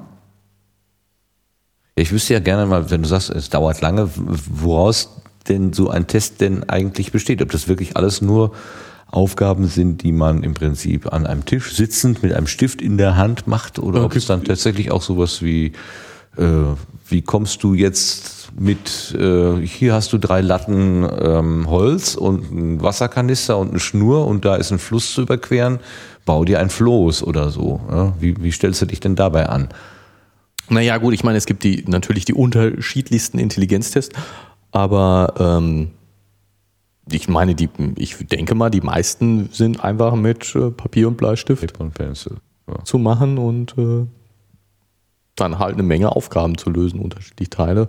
Und das, das Ganze dauert so lange, weil du eben äh, viele Aufgaben lösen Ja, willst und musst und damit das einigermaßen funktioniert. Was haben denn hier, hier die, bei der Studentenauswahl, da lassen sich ja auch immer irgendwelche Aufgaben aus, äh, einfallen. Und was haben wir denn letztens noch? Also in irgendeinem Jahr mussten sie mal Dinosaurier kneten. Aus irgendeiner Knetmaste musste jeder einen Dinosaurier kneten. Das fanden die auch teilweise sehr, sehr skurril irgendwie. Und beim letzten Mal sollten sie einfach einen geometrischen Körper, eine Pyramide oder so? Da, also so, baue eine Pyramide, hier hast du Zahnstocher und ein bisschen Knete und äh, mache eine Pyramide oder so. Und das hat einige überfordert. Die wussten nicht, wie sie daraus eine Pyramide bauen Ja, können. Das fand ich ganz faszinierend irgendwie. Ich weiß nicht, inwieweit das jetzt hier Mit- in die, mit- in die, in die Auswahl dann genau. ein, einfließt, aber Ja, ja, sowas auch- kann ich mir eben auch vorstellen, Ja, klar, was, was jenseits von so einer Papierform ist. Und es gibt Genau. sicherlich Menschen, äh, die, die auf so einer Papierform äh, relativ schlecht abschneiden, aber mit so praktischen Sachen Ga- ganz- extrem geschickt genau. sind. Nein, nein, und ich meine, das ist ja auch sozusagen hier dieses, dieses Beispiel der, der Bauern, ähm, die, diese hier führen, äh, wo permanent Schnee liegt, sind Beeren immer weiß, am Nordpol liegt immer Schnee. Welche Farben haben Beeren dort? Und die Bauern antworten, äh, ich habe bisher nur braune Beeren gesehen. Ne? Genau. So, äh, wo wir jetzt drüber schmunzeln können, ähm, über die Dummheit, ich mache Anführungsstriche, ja. Dummheit der Antwort, die aber, das sind bestimmt keine nicht wirklich dumme Leute, sondern und, und die erfüllen ihre, ihre, ihre Arbeit äh, viel besser, als ich das könnte. So, ne? Also äh, die haben äh, eben andere Fähigkeiten. Ja, ich meine, Aber nichts, also ich aber jetzt, ja, aber, bitte. aber nichtsdestotrotz macht, macht die Messung von Intelligenz, denke ich, Sinn. Und jetzt kommen wir zu dem Flynn-Effekt. Ich finde die Frage, ähm, was heißt dieser Flynn-Effekt überhaupt? Erstens, was könnten Ursachen sein? Und was bedeutet das überhaupt? Finde ich eine total spannende Frage. Gut, wir sagen nochmal, der Flynn-Effekt sagt, also wir, wir- haben ein Messverfahren. Das haben wir jetzt versucht, so einigermaßen grob, sehr grob zu beschreiben. Ja. Aber wir sagen mal, es gibt ein Messverfahren, was man über verschiedene Jahre hinweg in gleicher Art und Weise anwenden kann. Und da kommen ähm, vergleichbare, valide Daten, belastbare Daten dabei raus, die man auch über verschiedene Jahre hinweg, vergleichen kann. Man hat auch tatsächlich dasselbe gemessen. Das unterstellen wir jetzt mal. Kann man sicherlich methodisch auch rauf und runter diskutieren, aber wir tun jetzt einfach mal so, als wäre das so. Und dann stellt man einfach fest, wenn ich vor fünf Jahren gemessen habe, bekomme ich einen Wert und wenn ich heute messe und wenn ich in fünf Jahren messe, bekomme ich wieder einen Wert und das ist so angeordnet, dass der, äh, dass die Werte über die Jahre hinweg leicht ansteigen. Steigen. Genau. Also, Da ist die Frage, warum, wieso, weshalb? Genau, also ich meine, jetzt kommen wir wieder zurück. Man hat solch diese Intelligenztests ja entwickelt, um das, was man unter Intelligenz versteht, zu messen. Und wie gesagt, äh, für und wieder, gut und schlecht und Einsatz oder nicht Einsatz, aber die Idee war ja schon, man versucht Intelligenz zu messen. Und, und was man unter dieser speziell damals unter Intelligenz verstanden hat, als man angefangen hat mit den Intelligenztests. Und ähm, diese Normierung auf 100, die man dann irgendwann eingeführt hat, die war ja eigentlich mit dem, eigentlich schon mit der Idee, ich habe was Konstantes. Man ist davon, ich denke, man ist davon ausgegangen, ich habe hier einen Intelligenztest und äh, wahrscheinlich ist man sogar bei der Konstruktion davon ausgegangen, ich möchte ihn möglichst kulturunabhängig, ich mhm. möchte ihn möglichst bildungsunabhängig, ich möchte ihn möglichst auch zeitunabhängig haben. Mhm. Ich glaube, ich würde jetzt mal vermuten, die Leute, die sich so einen Intelligenztest äh, äh ausgedacht haben, sind davon ausgegangen, ich mache jetzt nichts, von dem ich ausgehe, davon ausgehe, dass in 20 Jahren die Leute besser darin abschneiden. Sondern ja, gut, eher, ich gehe davon aus, dass in 20 Jahren die Aufgaben immer noch genauso gültig sind wie heute. Ja, immer, immer wenn man testet, dann will man ja möglichst wenig ähm, unkontrollierte äh, Effekte Einflüsse haben. Ne? Man genau. möchte, möchte ja kontrollierte Bedingungen haben mhm. und lässt dann vers versucht, das so zu bauen, dass es möglichst gegen alle anderen äh, Effekte, die man nicht gerade beachten will, robust ist. ist ne? Genau, dass das genau. irgendwie rausmittelt oder so. Genau. Genau. Und, und deswegen, und trotzdem. Vermutung naheliegend, wie ja, du die äußerst, ja. Ja, und, und, und, und trotzdem über einen relativ großen Zeitraum und in relativ konstanter Weise steigt steigen die Testergebnisse. Ja. Und ähm, da finde ich die Frage, wo kommt das her? Ja, ja. Schon, schon total spannend. Ich finde es zweifelhaft, also hier steht ja, ähm, Moment, Moment, Moment, wo war es? Ähm, es ist allerdings nicht leicht, die Ursachen des Flynn-Effekts präzise zu bestimmen. Sonst ließe er sich durch Bildungs- und Sozialmaßnahmen gezielt verstärken. Ja. Die, die implizite Annahme, die hier in diesem Satz drin ste steckt, finde ich sehr zweifelhaft, nämlich die implizite Annahme, dass man ihn verstärken will. Äh, ja, gut, okay. Mhm. Also erstmal muss man sich ja die Frage stellen, ähm, was bedeutet der Flynn-Effekt überhaupt, bevor ich mir überlege, ob ich ihn verstärken will? Weil, weil ich glaube, es ist ziemlich klar, dass oder, oder es ist fraglich, es ist fraglich, na, es ist ziemlich klar, ist schon übertrieben, aber es ist fraglich, ob ähm, die Leute wirklich intelligenter sind. Ob es etwas gibt, was sich wirklich steigert.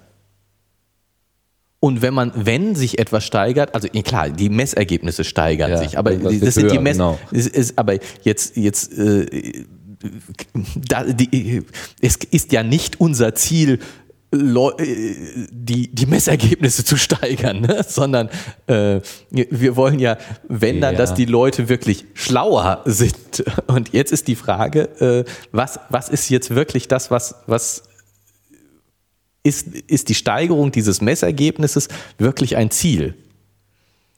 ja, ich verstehe, aber wenn ich an diesen, diesen unangenehmen Menschen denke, der da mit seinem hohen IQ geprahlt hat, ich würde sogar dafür, also ich würde glauben, dass der sogar vorher dafür geübt hat für, damit er, wenn er zum IQ-Test geht, einen möglichst hohen Wert bekommt. Also äh, Gut, für, aber ich meine, diese Familie war das irgendwie wichtig, dass das Kind einen hohen IQ mit nach Hause bringt. Ja, ja? Und gut, wenn man wüsste, woran es liegt, dann kann man es tatsächlich gezielt steigern. Ob das jetzt den gut, Gesamt, aber, ja, das ja noch gesamtgesellschaftlichen Flynn-Effekt, also hat eine Regierung beispielsweise Interesse daran, die Gesellschaft klüger zu machen oder so, kann man ja auch drüber nachdenken.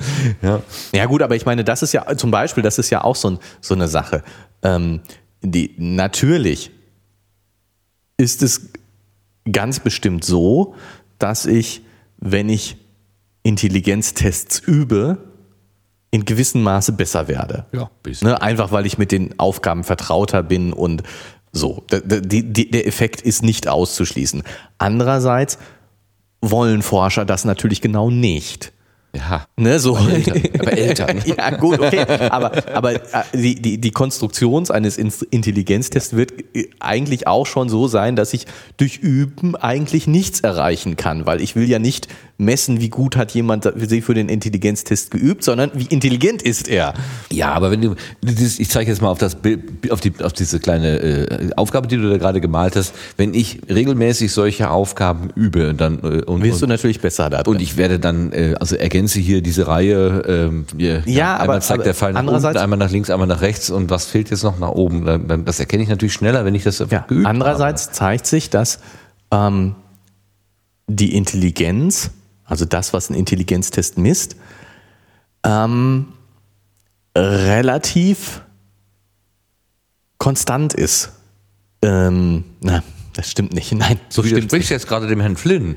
Nein, äh, im, im, wenn du älter wirst, die, in der Persönlichkeit. Aber das stimmt auch nicht, dass es relativ konstant ist, sondern äh, du, du lernst natürlich in der Jugend dazu und wirst intelligenter im Sinne von Intelligenztests und ähm, irgendwann nimmt das auch wieder ab. Aber ähm, was, was äh, relativ äh, konstant ist, dass ähm, Kinder, die äh, die Rangfolge sozusagen, die, sie, die gebildet wird über einen Intelligenztest, ähm, relativ konstant ist, äh, wenn du das 20 Jahre nochmal machst, die gleiche Gruppe. Okay. Das heißt, dass, dass ähm, äh, ähm, sowas wie, wie Schulbildung, Ausbildung ähm, äh, wenig ähm, Vor- oder Nachteile im Verhältnis auf, im Blick auf Intelligenztest bildest. Insofern kannst du, kannst du das schlecht lernen, Okay. bei einem Intelligenztest Ist erfolgreich. denn die Vermutung falsch, dass ich sagen würde, wenn, wenn ein Kind einen hohen IQ hat, dann kann ich davon ausgehen, dass das auch ein gutes Abitur äh, abliefert oder so? Äh, ja, natürlich ist ähm, ähm, Intelligenz, also das, was man Intelligenztest misst, ein Intelligenzquotient ein Prädiktor für, für äh, Schulerfolg, aber jetzt nicht unbedingt der, also ein starker Prädiktor, aber ist nicht so eins zu eins. Okay. Ah ja, da habe ich doch letztens irgendwas gehört. Wie hieß er denn noch? Das faule Genie oder so. Also eigentlich hätte das Kind, wäre das Kind total schlau, aber weil es einfach so stockfaul ist, Ja, gut. kommt, kann das, setzt es das nicht um. Ja, und, und so, Albert ja. Einstein ist in der Schule sitzen geblieben. Ähm, ja, natürlich. wahrscheinlich einen Schritt zu weit. Ich nehme mich. Also Nein, also- lass uns wieder zurückkommen zum Flint. Ich will ja gar nicht in die. Nein, aber also es ist schon, also ja, doch, es ist aber schon, es ist schon, denke ich, ein ganz, ganz wesentlicher Punkt, ähm, dass ähm, das die Versuche sozusagen die Intelligenz von Menschen zu beeinflussen eigentlich nicht funktionieren. In dem Sinne, dass Menschen natürlich was lernen können und Ja. klar, ich meine, in der Schule lernen sie hoffentlich was und wir haben beide hoffentlich in unserem Leben schon eine Menge gelernt, aber dass sozusagen ähm, die, das, was ein Intelligenztest misst und möglichst versucht zu messen, ähm, äh, es gibt die, die ähm, ähm, ja, das, was man, äh, die Begriffsunterscheidung kristalline Intelligenz und fluide Intelligenz. Das eine ist das, was ich gelernt habe und das andere ist äh, mein, mein Anwendungs-, also Problemlösungswissen. Und dieses, oder Problemlösungskompetenz. Und die- diese Problemlösungskompetenz, die ähm, kann ich nur beschränkt verbessern. Das ist das Fluide? Das ist das Fluide. Okay. Und ähm, also in, in gewisser Weise ist eben diese Intelligenz was relativ Konstantes. Also wie gesagt, im, im, im Laufe des Lernens, Ja. im Laufe des Älterlernens werde ich natürlich, schneide ich immer besser bei einem Intelligenztest ab. Ich meine, diese die Idee des Intelligenzalters, äh, klar, aber ähm, versuche sozusagen, ich, ich mache jetzt besondere Förderungsmaßnahmen. Ja. Ne, ich habe hier eine Gruppe äh, Kinder, die, die gehen ganz normal ihren Lebensweg und hier habe ich eine Gruppe Kinder, bei denen mache ich eine Intelligenzförderung. Ja. Und zum Beispiel, äh, weiß ich nicht, ah, können wir nochmal raussuchen, eine Studie, äh, die, die das gemacht haben. Und dann äh, hat man die, die, die Kinder miteinander verglichen, so eine Eingangsuntersuchung, gleiches Niveau. Dann haben die, die ihre Förderung gemacht, dann waren die höher, ne? die Förderung hat was gemacht. Ja. Und dann hat man in fünf Jahren nochmal gemessen und dann waren sie wieder gleich. Ah, okay. Ne? So, Ja, ja. Ja, das habe ich, das habe ich hier von der Hochschulausbildung auch schon mal gehört. Weil ähm, egal, das ist, im Prinzip war die Aussage, egal nach welchem äh, Modell du ausgebildet wirst, das in, am Ende deines also dieser, dieser Fördermaßnahme, wenn man so will, am Ende des Studiums, was sich jetzt speziell dieser Didaktik bedient, gibt es einen Unterschied, aber fünf Jahre in der Praxis äh, gibt es diesen Unterschied dann nicht, nicht mehr. Ne? Genau, genau. Und das, dass das eben auch ganz viel für oder ganz stark für Intelligenz Quotienten gilt. Mhm. Ne, dass du kannst, das war kurz, du kannst kurzfristig für den Test lernen und dann mhm. schneidest du auch ein bisschen besser ab, mhm. aber in fünf Jahren spielt das keine Rolle mehr. Und dass Intelligenz in dem Sinne etwas relativ Konstantes ist, dass du das schlecht wenig beeinflussen kannst. Ein stabiles Personenmerkmal ein sozusagen. Genau, ein stabiles Persönlichkeitsmerkmal. Oder Persönlichkeitsmerkmal, genau. Genau, genau, genau das, genau das. Und wenn du das jetzt wieder mit dem Flynn-Effekt denkst, dass die, die, die Generation der Kinder besser abschneidet als die Generation ihrer Eltern. Wo kommt das dann her? Wo kommt das dann her? Genau, genau. Wo kommt das dann her? Das hm. ist schon, ist schon so ein Ding. Ja. So, jetzt lass uns zu den Erklärungsversuchen kommen. Oder würde ich jetzt ja, eine, also eine, eine Erklärungsversuch ist ja, dass man sagt, äh, es betrifft nicht alle Dimensionen in gleicher Art und Weise, sondern es betrifft insbesondere dieses, dieses Abstrakte. Ja, gut, okay. Aber das finde ich jetzt sozusagen, ja, finde ich auch spannend, dass man sich anguckt, woraus bezieht es sich. Weil das, das widerspricht ja so gerade dieses Wortschatz zum Beispiel und Rechnen wäre ja was, was man durch, durch Lernen, ne, wir haben bessere Schulen, also äh, äh, lernen die Kinder mehr, deswegen haben sie einen größeren Wortschatz. Äh, ne, würde man ja sagen, dass das wird beeinflusst, aber oder das wäre ein Erklärungsversuch, aber genau das wird ja gerade nicht mhm. besser. Also äh, ist diese Erklärung, es sind einfach nur bessere Schulen, mhm. nur bedingt. Oder hat, hat jetzt gerade mal einen Negativpunkt bekommen. Ja, ja. Also das, das ist, das, ja, also die, die Summe von mehreren Subtests ist höher und man stellt fest, es, die setzt sich jetzt nicht aufs gleiche, also nicht jeder dieser Subtests hat in gleicher Art und Weise dazu gewonnen, sondern es gibt einzelne Subtests, die offenbar mehr äh, für die Summe beitragen als die ja, anderen. Genau, so. aber also ich finde, und das, das sind die abstrakten, genau. die scheinbar. Ja, aber das finde ich jetzt gar nicht so ähm, das kann man sich angucken, aber gar nicht so spannend, weil es bleibt ja dabei, es gibt irgendetwas, was wirklich besser wird. Ja, ja, genau. Und die Frage ist, äh, natürlich äh, kann man sich angucken, was es ist, aber ja. viel spannender ist ja die Frage, was ist die Ursache? Und ja, angeblich, weil, äh, also die, die, schönes Beispiel ist ja hier ähm, die, die Zunahme der Videospiele und äh, manche Fernsehshows würden genau diese Fähigkeiten des abstrakten Denkens trainieren.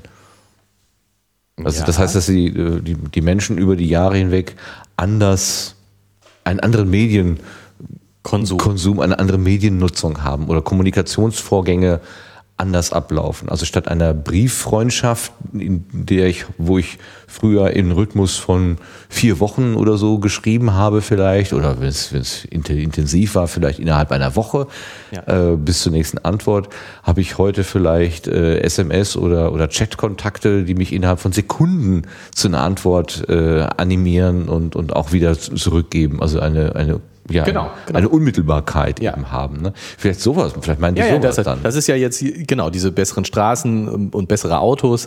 ja, wobei ich jetzt schon, bei dem Bild, Beispiel habe ich gedacht, ja super, wir entwickeln uns langsam wieder zurück. Mhm. Wenn ich bei uns über die Landstraße fahre, dann muss ich wieder die alten Fähigkeiten. ja. Deswegen die SUVs, ne? ja klar, natürlich. Klar. Also, ja, aber, aber lass ja. uns, lass uns äh, also gleich. Du hast eine Idee, wo es herkommt? Moment, ich, du ja, siehst so aus, als hättest du eine Idee. Ich habe ich hab drei Ideen. Äh, drei also, Ideen. Oh. Aber genau, das ist jetzt eine Idee. Aber lass uns gleich nochmal zu der zurückkommen, weil ich finde, in gewisser Weise finde ich die, die die spannendste von den dreien.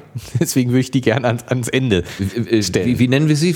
Die SUV-Frage oder was? Ähm, die, ja, ich hätte jetzt einen viel abstrakteren, aber lass ja, uns ne, bei SUV. Ja, nee, ich weiß, ich weiß nicht genau, was du jetzt ansprichst. Welchen, welchen diese, diese, diese gegenseitige Rückkopplung von Kultur und Intelligenz, die, die ja hier auch gesagt wird. Na? Dass wir, ähm, was in gewisser Weise mit diesen Bauern ja auch äh, äh, gesagt wird und ähm, Ja, da bei den Bauern, ne, da habe ich nämlich so gedacht, ähm, wenn, wenn jemand Seifenblasen macht und sticht mit dem, mit dem Bleistift rein, geht die Seifenblase kaputt. So. Und das ist eine Erfahrung, die haben wir seit vielen Jahren gemacht, als Kinder, als Heranwachsende machen Generationen immer wieder, die Seifenblase geht kaputt. Jetzt macht das aber der Alexander Gerst auf der Internationalen Raumstation. Der macht auch eine Seifenblase, steckt da einen Bleistift rein und die Seifenblase geht nicht kaputt. Das muss man doch erst einmal, also bevor ich weiß, dass es die, die Möglichkeit gibt, dass es weiße Bären geben könnte oder die Möglichkeit gibt, dass es die, dass das Experiment gibt, ich stecke einen Bleistift in eine Seifenblase und sie geht nicht kaputt, ähm, muss ich es doch wenigstens einmal mal gesehen haben. Und wenn ich in meinem Leben keine weißen Bären gesehen habe, dann kann er mir mit so einer Konstruktion hier äh, immer Schnee und weiße Bären und so weiter. Ja, also das, du würdest doch die Frage ähm, nach rosa Elefanten auch richtig beantworten. Ähm, Bei der Bahn. Äh, auf dem Mars leben nur äh, auf dem Mars sind alle Elefanten rosa. Mhm. Ähm, wie sieht der erste auf dem Mars gesichtete Elefant aus? Ja. Du würdest sagen rosa. Ja, ich wäre gezwungen zu sagen rosa. Genau, aber, aber du würdest es, sagen, du würdest nicht sagen, ich habe bisher noch nie einen rosa Elefanten gesehen. Ich würde antworten, es gibt keine Elefanten auf dem Mars. Gut, aber du, du verstehst, was ich. Es geht um die, die Abstraktion, das, die Abstraktionsfähigkeit. Und für uns ist dieses so selbstverständlich, auf diese hypothetische Frage zu antworten. Mm, ja, ja, ja. Während es für diesen, für diesen Bauern eben die, die hypothetische Frage keinen Sinn macht. Ja, aber weil es für ihn, weil es in seiner Welt einfach keine Rolle spielt. Also ja, aber für dich spielen, gibt ja auch diesen aber Effekt für dich spielen rosa Elefanten auf dem Mars auch keine Rolle. Und trotzdem bist du damit vertraut, hypothetische Fragen zu beantworten. Du bist einfach damit vertraut, hypothetische Fragen zu beantworten. Ja, weil mein Chef sie dauernd äh. Siehst du. Und der Bauer, der kriegt nie, der hat keinen Chef, der kriegt nie hypothetische Fragen gestellt. Wann soll das fertig sein? Wann ist das fertig?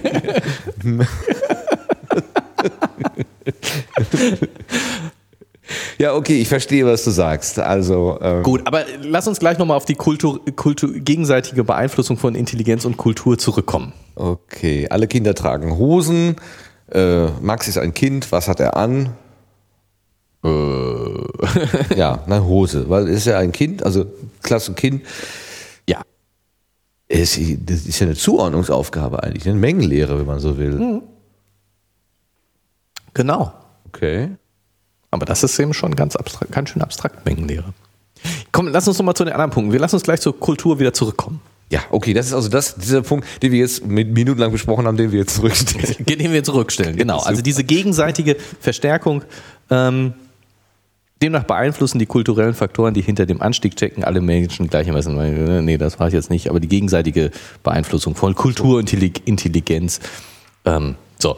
Ähm, äh, am Rande erwähnt hatten wir schon äh, äh, etwas, was ich jetzt hier für mich unter dem Begriff mehr Reichtum zusammengefasst habe. Also, ähm, man könnte versuchen, diese, äh, äh diesen Flynn-Effekt durch ähm, mehr Schulbildung, bessere Bildung der Eltern, ähm, durch bessere, bessere Ernährung äh, zu erklären. Mhm. Ne, einfach, äh, die Kleinkinder sind besser genährt, das Gehirn entwickelt sich besser, deswegen werden die Leute intelligenter. Die äh, Mütter sind intelligenter, die, die in den, in den ersten Jahren, die, die Eltern sind intelligenter, also fördern sie ihre frühkindlichen Kinder besser, das Gehirn entwickelt sich besser, die Leute werden intelligenter. Ähm, ja, in, in, die Schulen, die Kindheit als eigene Lebensphase überhaupt erstmal äh, definiert sozusagen. Ja, gut, ich meine. Förderprogramm. Ja, so gut, jetzt. Gibt extra Kinderspielzeug. Das Activity Gym für Neugeborene, ja. ja mit Klingeling genau. und Rasseln und ja. auch, wo du schon irgendwelche Dreiecke in Löcher reintun kannst oder so, ja. Auch genau. Und, äh, Kennst du doch schon schon äh, im, mit zwei Monaten kriegst du Chinesisch vorgelesen, damit du dann im Leben später. Das kannst du das mal leichter. Es geht, genau. Ja, also das, das ist ein, ein Erklärungsansatz, ähm, sozusagen. Dieses, die, ich habe das mit mehr Reichtum, wir haben einfach mehr, äh, wir können uns mehr äh, Kindern widmen. Die Besseres Training ist das eigentlich, oder? Ja, gut, bessere Ernährung. äh, Ja, okay, ja. Ne?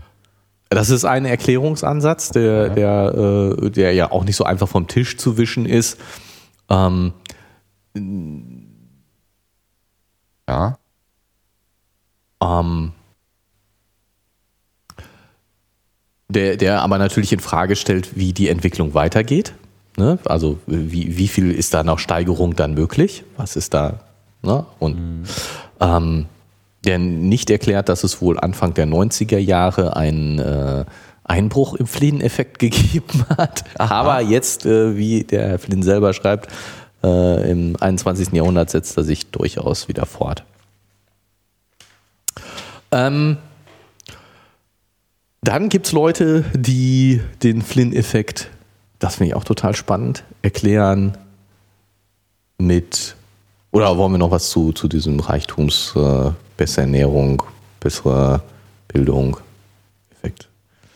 Der in gewisser Weise. Ich kann mir ungefähr vorstellen, also ich habe so, ein- so ein Gespür dafür, was, was, da, was, was das, was das sein könnte. Ja, aber ich finde, ich finde, so ein bisschen dagegen spricht, ähm, da muss ich jetzt nochmal drauf kommen, gegen diesen Ernährungseffekt ist, spricht, wenn man, ähm, also diese, diese Lebensbedingungen, muss ich jetzt mal sagen, haben sich ja ähm, eigentlich schon über lange Zeit langsam verbessert. Jetzt gerade hier in Europa zum Beispiel. Ja. Ne? Also, dass die, Seit 70 Jahren, nach, nach, nachdem Europa in Schutt und Asche gelegen hat, ging es langsam wieder aufwärts. Ja, aber auch davor. Ich meine, ähm, die, die Allgemeinbildung ist, ist äh, ja deutlich besser geworden. Ähm, und die äh, äh, Ernährung äh, war im Mittelalter sicherlich nicht so gut wie heute. Und also insofern ist das schon eine, und dann stellt sich natürlich die Frage, wenn man jetzt versucht, den Flynn-Effekt rückwärts zu rechnen. Also ihr sagt ja auch, äh, Anfang des letzten Jahrhunderts müsste eine IQ von 70, ich habe mal hier, habe mal vor, vor 100 Jahren, also wenn man von, von diesen, von diesen ähm, drei Punkten in zehn Jahren ausgeht, ja. habe ich mal rückgerechnet, vor 100 Jahren äh, wäre dann der durchschnittliche Intelligenzquotient bei äh, 74,4 Punkten gewesen. Wir haben eben festgestellt, äh, ab 69 Ja, der, der, das ist schon Krankheits. der Durchschnittsbrite hätte die Cricket-Regeln nicht mehr verstanden. Ne? Das kann nicht sein. so, Das ist da erst entwickelt worden. so ungefähr. Äh, Und selbst wenn man einen bisschen geringeren Effekt von, von nur zwei Punkten in zehn Jahren, also man sagt, wir liegen gerade in einer besonders starken Phase von einem allgemeinen Trend, ähm, dann äh, ist man trotzdem bei 80 äh, vor 100 Jahren. Und äh, wenn man noch weiter zurückgeht, also ich meine, entweder gibt es den Effekt oder es gibt ihn nicht, dann gab es ihn auch schon vor 1000 Jahren, dann ist man, vor 1000 Jahren hätten die Leute einen Intelligenzquotienten von 5 gehabt. Und, Ja. ähm, Aber sie hätten einen von sechs gebraucht. und das ist natürlich schon so ein bisschen unglaubwürdig. Ja, ja. Also das zeigt, dass der Flynn-Effekt sozusagen nicht ewig gültig sein kann. Ja. Und ähm, für mich widerspricht das, ja, es ist jetzt sehr, sehr indirekt, aber ähm, irgendwie glaube ich das mit der Ernährung nicht. so, viel, so viel kann die nicht ausmachen. Aber wie auch immer, also Er- Ernährung, äh, Bildung, ähm, einfach, ich sage jetzt mal Reichtum, Zeit, sich mit den Kindern zu befassen, Wohlstand. Äh, Wohlstand, genau, kann, ein kann eine Erklärung des Effekts sein. Auf jeden Fall. Ja. Ähm, dann gibt es Leute, habe ich aus der Wi- Wikipedia äh, raus und ähm, äh, ja, finde ich total äh, interessanten Ansatz. total spannend. Ähm, wenn du aufmerksam bei ähm, Conscience oder Conscience Ach ja, ich hätte jetzt reagieren müssen. Oh, Entschuldigung. Siehst du? zugehört Ja, hättest, 74 Prozent, äh, da, da ist nicht viel zu holen. Dann hätt, wüsstest du, was der Heterosis-Effekt ist. Verflixt. Hätte ich, hätte ich, könnte ich, müsste ich. Ähm, sag's mir, ich, sonst. Der, der Heterosis-Effekt beschreibt, dass äh, wenn äh, eine genetische Durchmischung stattfindet, dass dann ähm, Merkmale sich verstärken. Was zum Beispiel dazu führt, dass äh, wenn verschiedene ähm, Populationen zusammenkommen, die Individuen zum Beispiel größer werden. Das war eine Erklärung die- die- für die für die, für die wachsenden oder für die größer werdenden Holländer. Niederländer, Eine, Holländer, die, beziehungsweise das war ein Erklärungsversuch, der ja, Äh, deswegen nicht funktioniert hat in dem Fall, weil äh, in de, dieser Untersuchung nur äh, Holländer betrachtet wurden, die ohne Migrationshintergrund. Mhm. Aber es war eben sozusagen diese, diese Idee dahinter, Ja. durch, durch unsere ähm, Urbanisierung, Ja. also alleine schon, dass wir äh, in Städte äh, gezogen sind, also weil der, der Flynn-Effekt ist ja nicht erst jetzt mit unserer, mit der Globalisierung, mit, mit großen Migrationsbewegungen in, in unseren Industriegesellschaften, sondern auch schon in, bei der Industrialisierung. Der Flynn-Effekt äh, ist ja schon, schon, weiß ich nicht, weil wann äh, wird das gemessen, aber auf jeden Fall äh, nicht erst in den letzten zehn Jahren oder auch in den letzten 20 Jahren, sondern schon durchaus vorher. Und aber der, der Heterosis-Effekt kann ja durchaus auch, dass eben Bayern nach Nordrhein-Westfalen ziehen und umgekehrt. Äh, Und die Schwaben nach Berlin, genau. und die Schwärmen nach Berlin, genau. Ähm, und das eben, äh, äh, ja, der hat das 87 festgestellt und hatte, glaube ich, über 30 Jahre. Ich habe irgendwie, im, irgendwas habe ich mit 1920 im Sinn, als wenn da Nee, ersten, nein, nee, nee, das glaube ich nicht, dass Nein? das so lange schon ist. Warte mal, ich lass mich nochmal gucken. Jetzt wollen jetzt wollen wir es genauer gucken. Seit wann wissen wir denn von dem Flynn-Effekt? Da, ups. Der hat, der hat, der hat, der hat, der hat was gemacht. Äh, was hat zog den Schluss, dass die Intelligenz im engen IQ-Sinne in den ersten drei Vierteln des 20. Jahrhunderts zugenommen habe. Okay, er sagt im ersten, in den ersten drei Vierteln des 20. Jahrhunderts. ja. Bin ich gar nicht so weit weg. Ich meine 1920. Du hast recht. Ja, Sagt zumindest der Herr Flynn sozusagen in seiner ursprünglichen, äh, in seinen ursprünglichen Äußerungen. irgendwas in der Wikipedia hatte ich ja auch dazu gelesen, aber ich kann jetzt, wie ein guter Wissenschaftler, natürlich keine Quelle nennen. Egal. Ähm, bleiben wir an der Stelle unscharf. Genau. Auf jeden Fall Heterosis-Effekt als Erklärung für den, für den äh, Flynn-Effekt. Äh, also man, äh, zum Beispiel werden auch in den Industrieländern die Leute größer. Nicht nur in Holland, sondern auch woanders. In Holland offensichtlich ganz besonders. in den Niederlanden ganz besonders. Die sind die größten überhaupt. Aber auch woanders. Und natürlich kann man sagen, das liegt an besserer Ernährung. Aber also die Idee, dass das äh, mit diesem Heterosis-Effekt zu tun hat, finde ich eigentlich irgendwie auch ganz schön spannend. Und die, äh, äh, damit, das, das, es wäre ja jetzt sozusagen eine, eine körperliche Erklärung. Ja. Ne, so, wir haben einerseits die, die mehr, ähm, was ist das gegen geistigen, äh, die geistige Erklärung. Äh, es liegt an besserer Bildung, an besserer Förderung, was weiß ich. Und wir haben die körperliche Erklärung. Es Okay. könnte an besserer Ernährung oder- liegen oder an besseren äh, Genen, auf jeden Fall einer besseren Ausbildung des Gehirns auf körperlicher Basis. Das sind auf jeden Fall so zwei Erklärungsversuche. Soft, Software und Hardware. Hardware. Genau. Und in beiden Fällen ähm, ist ja die, die ist ja die, die, die, diese, die, ich habe gerade in Frage gestellt, wollen wir, dass der Effekt sich verstärkt?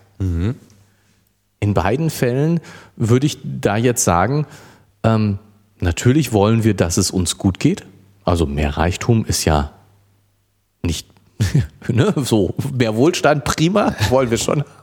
ähm, ähm, äh, insofern, insofern äh, spricht nichts dagegen, ähm, zu sagen, dass, dass wir mehr Wohlstand haben wollen. Und wenn das den Flynn-Effekt begünstigt, ja prima.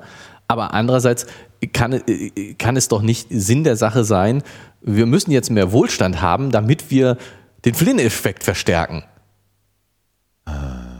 Ja, Ich, also das finde ich ja ganz interessant, dass du überhaupt so rum denkst. Also ich habe, für mich ist das ja sozusagen nur eine nachgeordnete Beobachtung. Die Gesellschaft entwickelt sich halt irgendwie und äh, man misst halt diesen, diesen Effekt. Äh, ja klar, aber ich, ich meine, also der, der, der, Autor, der, der Tim Folger sagt ja, es ist allerdings nicht leicht, die Ursachen des Flint-Effekts präzise bestimmen. Sonst ließe er sich durch Bildungs- oder Sozialmaßnahmen und Sozialmaßnahmen gezielt verstärken. In gewisser Weise steckt doch in dieser Aussage drin, wir wollen es verstärken. Wir suchen nach, wie können wir das verstärken? Mhm. Und ich würde das so ein bisschen in Frage, erstmal in Frage stellen, wollen wir den Effekt verstärken? Ja, ja. Und wenn die Erklärung Wohlstand ist, dann finde ich, dann brauchen wir den Effekt. Dann ist es schön, dass wir ihn beobachten, aber äh, wir, wir wollen den Wohlstand nicht verstärken, ver, vergrößern, um den Flynn-Effekt zu verstärken. Das käme mir etwas komisch vor. Und genauso, wenn das, wenn die Erklärung der Heterosis-Effekt ist, ähm, äh, käme es mir komisch vor zu sagen, wir müssen uns jetzt mehr durchmischen, damit wir äh, äh, intelligenter werden. Also nichts, ne, wir wollen uns mehr vermischen, alles klar, prima, sollen wir tun. Äh, aber äh, ja, nicht ja. damit wir intelligenter werden. So, das käme mir Mal gucken, wie die Regierung das durch Steueranreize regelt. genau. Das würde mich schon interessieren. also das, deswegen, kommt, deswegen wollte ich das so sehr in Frage stellen. Ja. Wollen wir den Flynn-Effekt überhaupt verstärken? Macht es überhaupt Sinn, sich darüber Gedanken zu machen, wie man ihn verstärken kann? Äh, lass uns doch erstmal rausfinden, was Ich habe diesen Satz einfach komplett überlesen, weil das, also ich finde das, also wir können ja sagen, wir wollen die die Kohlendioxidbelastung in der Atmosphäre in 20 Jahren um so und so viel Prozent senken. Ja, ja. Da können wir natürlich was, äh, ein Ziel setzen, was auch ein theoretisches Ziel bleiben wird, glaube ich. Aber gut, das kann man natürlich tun und versuchen daraufhin seine Regierungspolitik auszurichten. Aber ähm, auf, auf diesen, diesen Effekt hin, also Zu arbeiten Motto, ist schon komisch, oder? Wir wollen noch intelligentere Bevölkerung. Ich glaube nicht, dass eine Regierung ein Interesse an einer intelligenten Bevölkerung hat. glaube ich das, nicht. Das ist nochmal ganz was anderes. Dann würden gewisse Maßnahmen ergriffen außerdem, werden müssen. Außerdem, und jetzt, die, die, ähm, ja. Ja, bitte, die dritte? Ähm, äh, nee, nicht die dritte. Jetzt, äh, und andererseits ist es natürlich so, äh, selbst der Herr Flynn, da steht ja hier auch, ähm, Flynn zog den Schluss, dass die Intelligenz im engen IQ-Sinne in den ersten drei Vierteln des 20. Jahrhunderts zugenommen habe, äußerte sich aber skeptisch bezüglich einer Zunahme der Intelligenz im weiteren Sinne. Das heißt, ne, so die, IQ, die Leute schneiden besser bei IQ-Tests ab, was nicht unbedingt heißt, dass sie wirklich intelligenter sind. Genau, sie kommen mit dieser Art der Tests vielleicht besser, besser klar, weil das vielleicht häufiger in ihrem Alltag vorkommt. Also dann genau, doch dieses, genau. dieser Trainingseffekt oder so. Ja, gut, auf, oder die Umgebung. Die, das, das heißt, ähm, nicht kurzfristiges, nicht gezieltes Training auf den Test, aber die Lebensumgebung. Also jetzt sind wir wieder bei der kulturellen Kulturintelligenztest, ja, ja, ja, ja, Gegenteil. Und ich, ich würde auch sagen, ich, ich, oder ich würde auch sagen, ich könnte mir gut vorstellen, dass das wirklich die, die Erklärung ist. Aber das ist total spannend, das ist total interessant. Also, ähm, nochmal hier zurück, kleine Nebenspur, dieses, diese Sache mit den, mit den, äh, die Leute werden immer schneller. Ja. Auch das ist so ein, so ein Effekt, den finde ich super witzig. Mhm. Ähm, das ist wirklich, ich meine, das hatte ich vorher schon mal äh, gelesen und gehört und einfach so als Effekt. Ähm, es gibt ja so psychologische Tests immer äh, in verschiedensten Arten, wo du ähm, über die Reaktionsgeschwindigkeit ähm, versuchst, was rauszufinden. Ja. Also zum Messgröße. Beispiel. Messgröße ist die Reaktionsgeschwindigkeit. Genau, einen Reiz oder so. Ja, genau. Und, und zwar, ähm, äh, es geht nicht darum, die Reaktionsgeschwindigkeit an sich zu messen, sondern über die Reaktionsgeschwindigkeit versuchst du zu bestimmen, wie naheliegend zum Beispiel Dinge für Leute sind. Also du, du machst einen Test, ähm,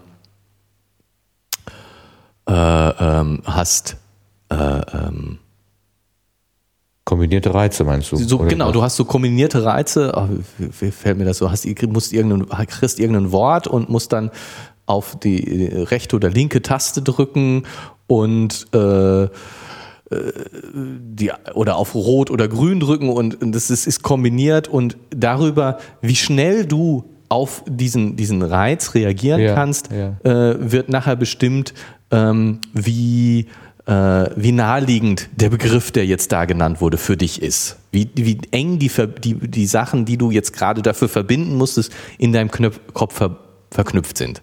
Ne? Es geht also gar nicht um die absolute Reaktion. Es geht nicht darum zu messen, wie schnell bist du, sondern es geht darum zu messen, was sind für dich eng in deinem Kopf eng verbundene äh, Dinge. Ja, oder äh, die Versuchspersonen haben vorher verschiedene äh, Interventionen bekommen. Die einen So- sind auf das trainiert worden, die anderen jenes und dann. Äh, was? Wie war das noch? Hilfe, was habe ich gesagt?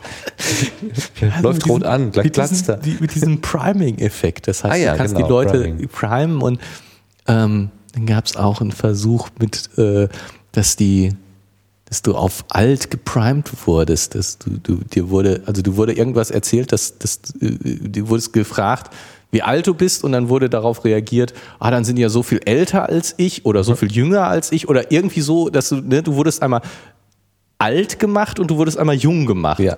Und die Leute, die alt geprimed wurden, haben langsamer reagiert als die Leute, die jung geprimed wurden. Also so, so, hä, du bist doch die gleiche Person.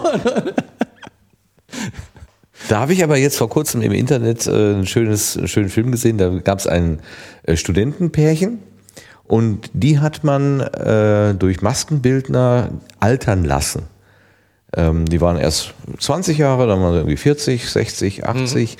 Und die haben sich, ich habe das leider ohne Ton sehen müssen, weil das ging nicht, äh, aber die haben sich in der Art und Weise, wie sie interagiert haben, haben sie dieses, äh, die, dieses Alter irgendwie aufgegriffen. Die haben sich in der Maske des 60- oder 70-Jährigen sind sie sich anders begegnet. Ganz klar. Viel ruhiger, viel. Äh, Ja, ja, weil, weil, weil du, du siehst den anderen, du reagier- reagierst und du wirst, wie du wahrgenommen Ja. wirst, äh, so verhältst du dich ja, auch. Das war wirklich auffällig. Das ist ja faszinierend. Ja, Also wirklich. ja, ganz klar.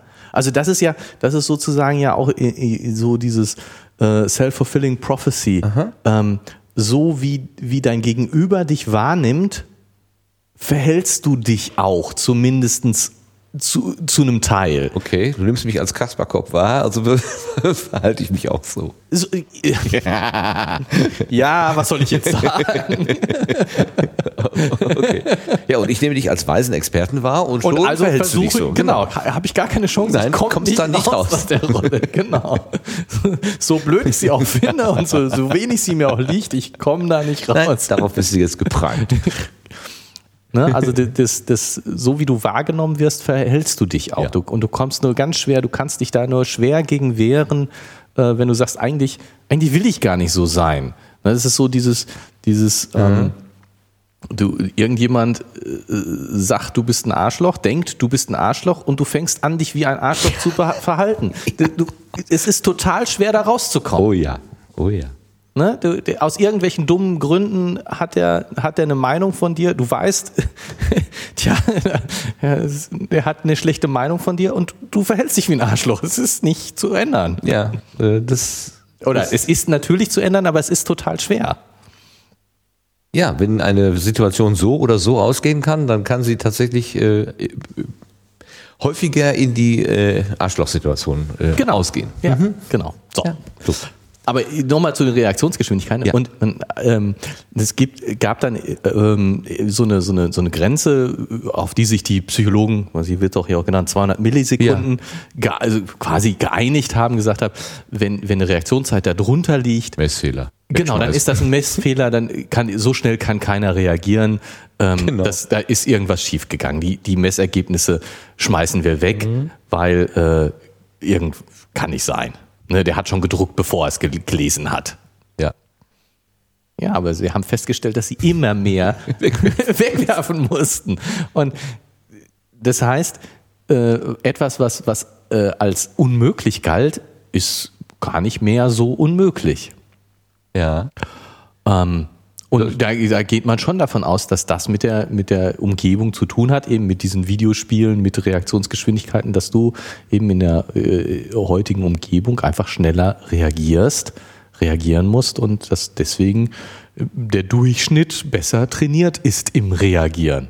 Ich bin ja der Meinung, dass die, äh, also ich jetzt als Autofahrer spreche, dass die Neigung mit hoher Geschwindigkeit auf eine Kreuzung zuzufahren und erst im allerletzten Augenblick die Bremse zu betätigen, dass die zunimmt. Entweder liegt es daran, dass ich älter werde und Ja. selber langsamer und plötzlich wird die, erscheint mir die Umwelt schneller. Aber ich habe wirklich äh, den, den, den klaren, ich, ich halte manchmal wirklich, obwohl ich Vorfahrt habe, habe ich glaube schon dreimal erzählt, die Geschichte, halte ich tatsächlich an, weil ich denke, der, der jetzt von rechts kommt, äh, der, der, der kann nicht mehr bremsen, das geht nicht.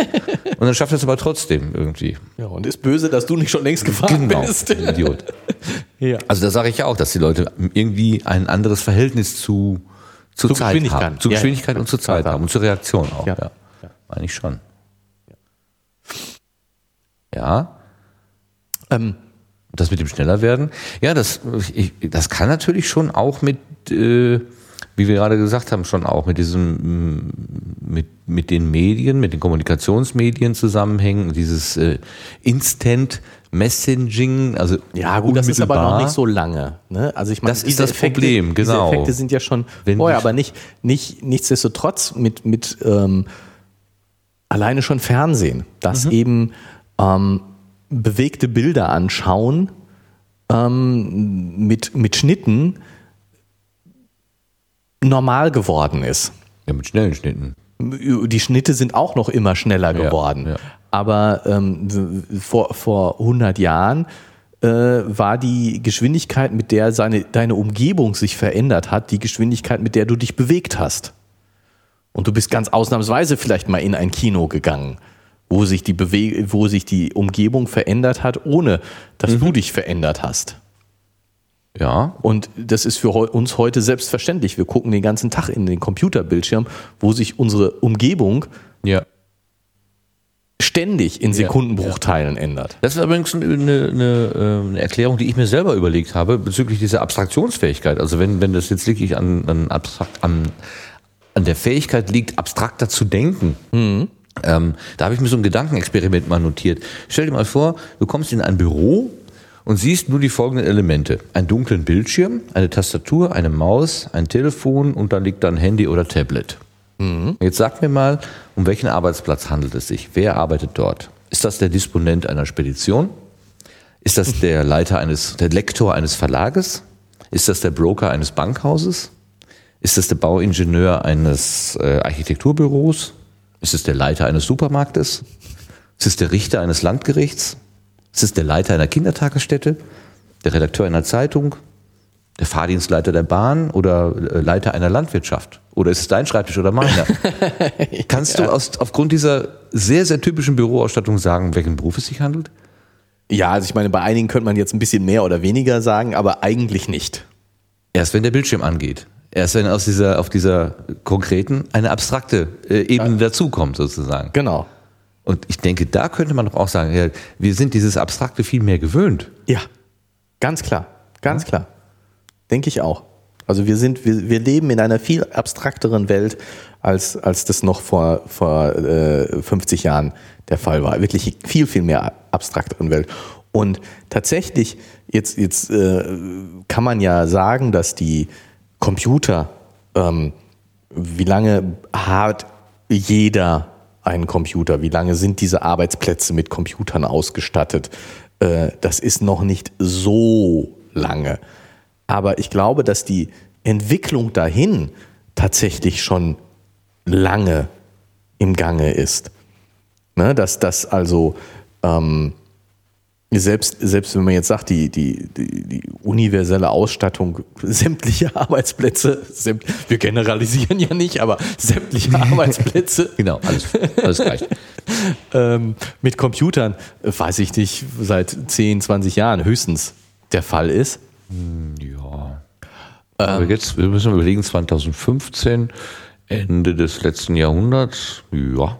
Ja, ja, kommt so ungefähr hin. Wie, wie auch immer, Ja. dass, dass also sozusagen das noch gar nicht so lange der Fall ist. Der Flynn-Effekt, wenn wir sagen, der hat 1920, wir einigen uns jetzt mal auf 1920 angefangen. Ja, das, da- das, das wird da nicht reinspielen. Und schon gar nicht diese fünf- und siebenjährigen Kinder, die er da äh, äh, zu, zu Tausenden untersucht hat. Ne? Irgendwie, ähm, da, da, das spricht da dagegen. Aber ansonsten habe ich gedacht, hm, wo, wo liegt, also Der, Ja, aber der, die- der Mensch äh, denkt abstrakter. Genau, und, und ich glaube auch, dass die Entwicklung überhaupt zu Computern hin äh, alleine schon ähm, möglich war, dadurch, dass man immer abstrakter wurde. Ja, das Durch- ist, und auch aber doch sicherlich nur eine äh, kleinere Gruppe der, der Ingenieure und der Nerds. Na, Also der- das, weiß ich nicht, das glaube ich nicht. Also das- Warte, weil die, alleine, schon, alleine schon solche Sachen wie, dass die, dass die Welt immer arbeitsteiliger geworden ist. Die, die Tatsache, dass du ähm, dich, dass, dass, dass die Arbeitswelt, ähm, dass du nur noch Produktionsschritte machst und gar nicht mehr eine Gesamtproduktion siehst. Ja, okay. Dass das natürlich in, in gewisser Weise für, für dich ein Abstraktionsvermögen braucht. Was mache ich hier? Ja klar, kann ich mich stumpf da hinsetzen und einfach nur machen. Aber Genau. in der Regel wird man sich Gedanken darüber machen, was man tut. Und äh, mein Arbeitsschritt ist ein kleiner in einem Gesamtprodukt. Das, äh, ich finde, ich glaube, ich, für- ich habe das Gefühl, ich kann es nicht näher sagen, aber dass das ein Abstraktionsvermögen erfordert, in so einer arbeitsteiligen Welt überhaupt zurechtzukommen. Tja. Aber wie auch immer, also brauchen wir, also müssen wir jetzt äh, was sagen. Psst. Ja, ich habe ich bin irgendwann mal äh, über eine Firma gestolpert, die äh, machten äh, Kabelbäume für Autos. Mhm. Und dann habe ich mir wirklich vorgestellt, was wie, wie mag so ein Arbeitsplatz da aussehen? Also die nehmen halt Kabel und machen da so Bündel draus und Stecker dran und so weiter. Mhm. Und für irgendein Fahrzeug äh, das wird dann da so in so ein Regal reingelegt und fertig. Und die haben keinerlei Ahnung, welches Fahrzeug damit bestückt wird, welcher Schalter, welches Stromfluss oder so. Die arbeiten das einfach in, nach irgendeinem vorgegebenen Schema ab. Da, da würde ich jetzt nicht Abstraktionsfähigkeit dran festmachen. Also sie müssen mindestens einen Plan lesen können, sonst könnten sie es nicht tun. Gut, wenn du das, Und das, so und, das, siehst. und das heißt ja, die, die, die arbeiten den Kabelbaum, ohne das Auto zu haben. Früher hat jemand, hat niemand das Auto Okay. zusammengebaut, aber früher hat jemand das ganze Auto zusammengebaut und der hat erst mal das gemacht und dann hat er die Kabel in das Auto eingebaut. Genau. Ganz konkret Richtig. in das Auto eingebaut. Jetzt baut jemand abstrakt einen Ja, Kabelbaum ja. zusammen, ohne dass ein Auto vorhanden ist. Ja, Er braucht, sich, er braucht sich nicht wirklich Gedanken über das Auto zu machen. Das stimmt, er braucht er nicht. Aber dann muss er mindestens den Plan lesen ja, können. ja, und wenn in dem Plan drinstehen würde, es gibt weiße Bären, dann würde er wahrscheinlich sagen, ja klar gibt's weiße Bären, steht ja im Plan. Ne? Genau. Würde die gar nicht mehr in Frage, Frage stellen. stellen. Genau. Für mich gibt's keine weißen Weiße Bären. Bären. Gibt's, ja. ja, okay. Also das meine ich, die arbeitsteilige Welt erfordert Abstraktion. ja. In dem Punkt, ja doch, wenn man es so rumsieht, ja, ja klar. Also man gibt sich damit zufrieden sozusagen. Zum Ja, man muss, man muss. Man muss also, Also ja, vielleicht Chance. weiß man auch, wofür das jetzt. Vielleicht macht man sich weiter Gedanken und geht über den Plan hinaus und stellt sich das Auto vor und, und was weiß ich. Ich Vielleicht. glaube, das, das ist eher, ich kann äh, mir ehrlich gesagt nicht, nur wenige Leute vor- nicht vorstellen, dass jemand diese Kabelbäume baut und wirklich nur den Plan sieht und das völlig tot sieht und keine Ahnung hat, was er da tut. Ich glaube, jeder, der, der einen Job macht, befasst sich auch ein bisschen mit seinem Job. Das wäre Aber- mal eine interessante Aber das- Forschungsaufgabe. Genau, aber das ist, das ist jetzt sozusagen meine Vorstellung. mir, für mich kann ich mir das nicht vorstellen. Wie auch immer. Aber wenn wir, als ich über diesen Artikel nachgedacht habe und genauso auf diese kulturelle Erklärung gekommen bin, also dieses gegenseitige Beeinflussen von ähm, Kultur und IQ-Testergebnissen im Sinne von Autos und Straßen. Genau, ja. Im Aber Sinne wir von- brauchen, wir, also wir brauchen schnellere Reaktionen, weil wir bessere Straßen haben. so Genau. ungefähr. Das steht da zwar nicht, aber genau so, ja. Und ähm, aber also ich finde das, jetzt muss man noch mal kurz, also jetzt, jetzt kommt der Film. Das ist doch Wahnsinn. Also jetzt, was heißt denn das wieder? Ich, ich komme gar nicht drüber hinweg. Ich kann das, kann das gar nicht toll genug finden, was das eigentlich heißt, wenn man das jetzt ähm, nochmal denkt. Also, wir, wir nehmen jetzt mal an, wie gesagt, es gibt noch diese anderen Erklärungsmöglichkeiten, Heterosis-Effekt, äh, Wohlstand. Aber gehen wir mal davon aus, dass, dass es das nicht ist, sondern dass es dieses, dieses kulturelle, dieses, die Umwelt äh, beeinflusst. Trainiert das, uns auf diese, auf trainiert diese Kriterien da besser oder was? Ja. Genau. Jetzt kommen wir noch mal ganz zum An Anfang zurück. Die Umwelt trainiert uns auf diese Tests. Die, die, diese Tests haben sich aber irgendwann mal irgendwelche Leute ausgedacht. Und die haben sie sich ausgedacht, um Intelligenz zu messen, um die Fähigkeit, mit der Umwelt interagieren zu können, reagieren zu können, zu messen. Wie toll müssen diese Leute gewesen sein, dass sie die Zukunft voraussehen konnten, dass sie einen Test entwickelt haben, der die zukünftig benötigten Fähigkeiten genau getestet hat.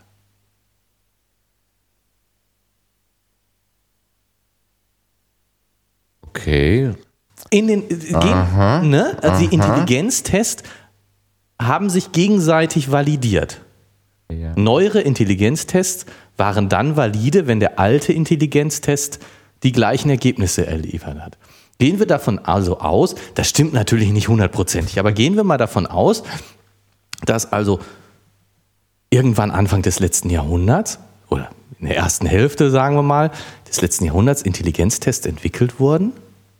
Und diese Intelligenztests, unsere Umwelt heute sorgt dafür, dass, unsere dass, die, dass, dass wir heute dabei besser abschneiden. Das heißt, diese Intelligenztests haben genau das gemessen, was heute sinnvoll ist zu haben.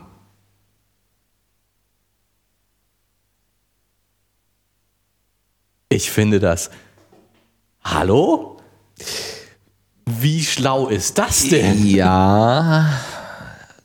Du unterstellst Absicht und, äh, und, und ja, und natürlich, unter, natürlich unterstelle ich Absicht. Absicht in dem Sinne, dass die, dass die Konstrukteure von diesen gerade ersten Intelligenztests natürlich, die wollten doch genau das testen, was schlau macht. Was, was ein äh, Intelligenz, also ein, eine, eine Definition von Intelligenz ist ja gut auf die Umgebung reagieren zu können. Was immer das auch heißt. Genau. Okay, ja. Ne? Also wenn ich, wenn ich äh, toll immer reagieren kann, bin ich Intelligenz. Bin ich intelligent. Wenn ich auf alle Probleme die, eine tolle Antwort weiß, bin ich intelligent. Ne? Wenn ich auf alle Situationen, die mir gestellt werden, die in Anführungsstrichen richtige Antwort weiß, weil immer das auch, was auch immer richtig genau heißt und so, bin ich intelligent. Und, und das ist ja das, was, was, was die Leute messen wollten. Wie gut kann ich auf meine Umgebung, wie intelligent bin ich, wie gut kann ich auf meine Umgebung reagieren? Mit den Lebensanforderungen klarkommen. Mit den Lebensanforderungen, ja gut, das ist, dafür ist noch mehr nötig als Intelligenz. Also Intelligenz ist ja ein bisschen was Spezielleres, als mit den Lebensanforderungen klarzukommen. Sonst ja kurzfristiger vielleicht Intelligenz. Aber Aber Frustrationstoleranz auch eine Intelligenz? würde ich jetzt eben genau nicht sagen. Zum, Beispiel, ne? zum Beispiel, genau. Insofern, äh, aber, aber klar, ne, so Aber okay, du sagst. nicht mit dem Leben also zurechtkommen, mit Situationen mit zurechtkommen. Situationen, genau. Also die, die, die eingangs gesagte, äh, ich habe mich irgendwo verlaufen und muss nach Hause finden, äh, da kann ich mich geschickt so- anstellen oder, ne, ungeschickt anstellen. Genau. Genau. das wäre jetzt so eine typische sozusagen Aufgabe, die, die mir eine Situation stellen kann und die ich besser oder schlechter lösen kann.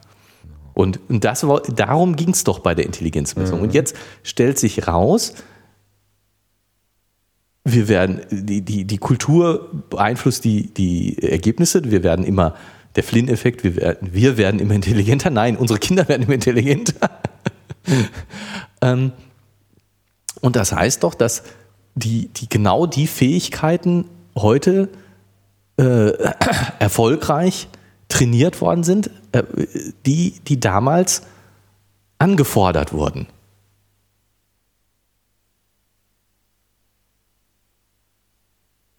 Was wurde damals angefordert? Ja, alles Mögliche. Äh, Ein anpassungsfähiger Arbeitnehmer, der äh, ja, brav in die Fabrik geht und Kabelbäume macht, ohne ich glaube nicht, Ich glaube nicht, dass die, die, die äh, ersten Intelligenztestkonstrukteure schon an Einstellungstests dachten.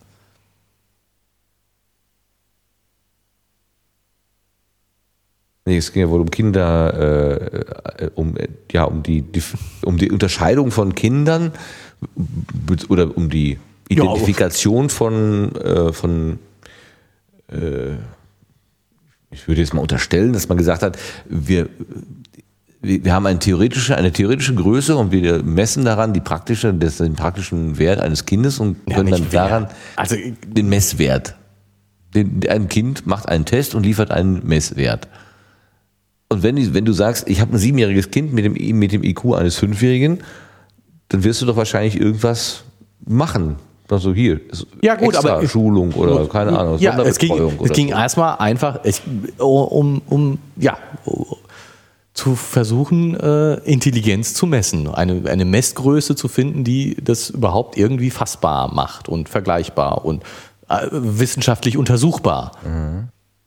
Also ich meine, äh, solche Fragen wie, ähm, wie stark ähm, ist Intelligenz, Fragezeichen, ne? was immer das auch genau heißt, ist Intelligenz äh, vererbbar und wie stark ist es von der Umwelt beeinflusst? Das ist ja jetzt eine einfache, zunächst mal eine einfache, wissenschaftliche, interessante Fragestellung. Ähm, für die ich aber äh, einen Messwert brauche, sonst kann ich sie nicht wirklich untersuchen.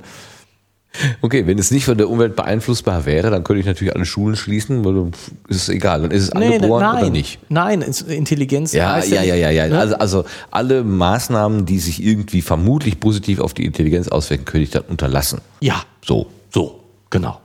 Ja, also Schulbildung, Wissen, äh, genau. Oder, oder eintrichtern ist okay, aber äh, ja. Genau. Oder, oder eben auch ähm,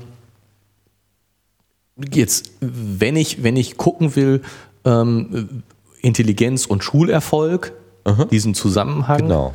Ähm, was heißt das überhaupt und äh, gibt es eben besondere Maßnahmen, die ich ergreifen kann, damit besonders intelligente Kinder in der Schule erfolgreich sind und gibt es besondere Maßnahmen, dass sich besonders wenig intelligente Kinder in der Schule erfolgreich sind. Vielleicht macht es ja Sinn, Förderprogramme nach dem Intelligenzquotienten zu unterscheiden.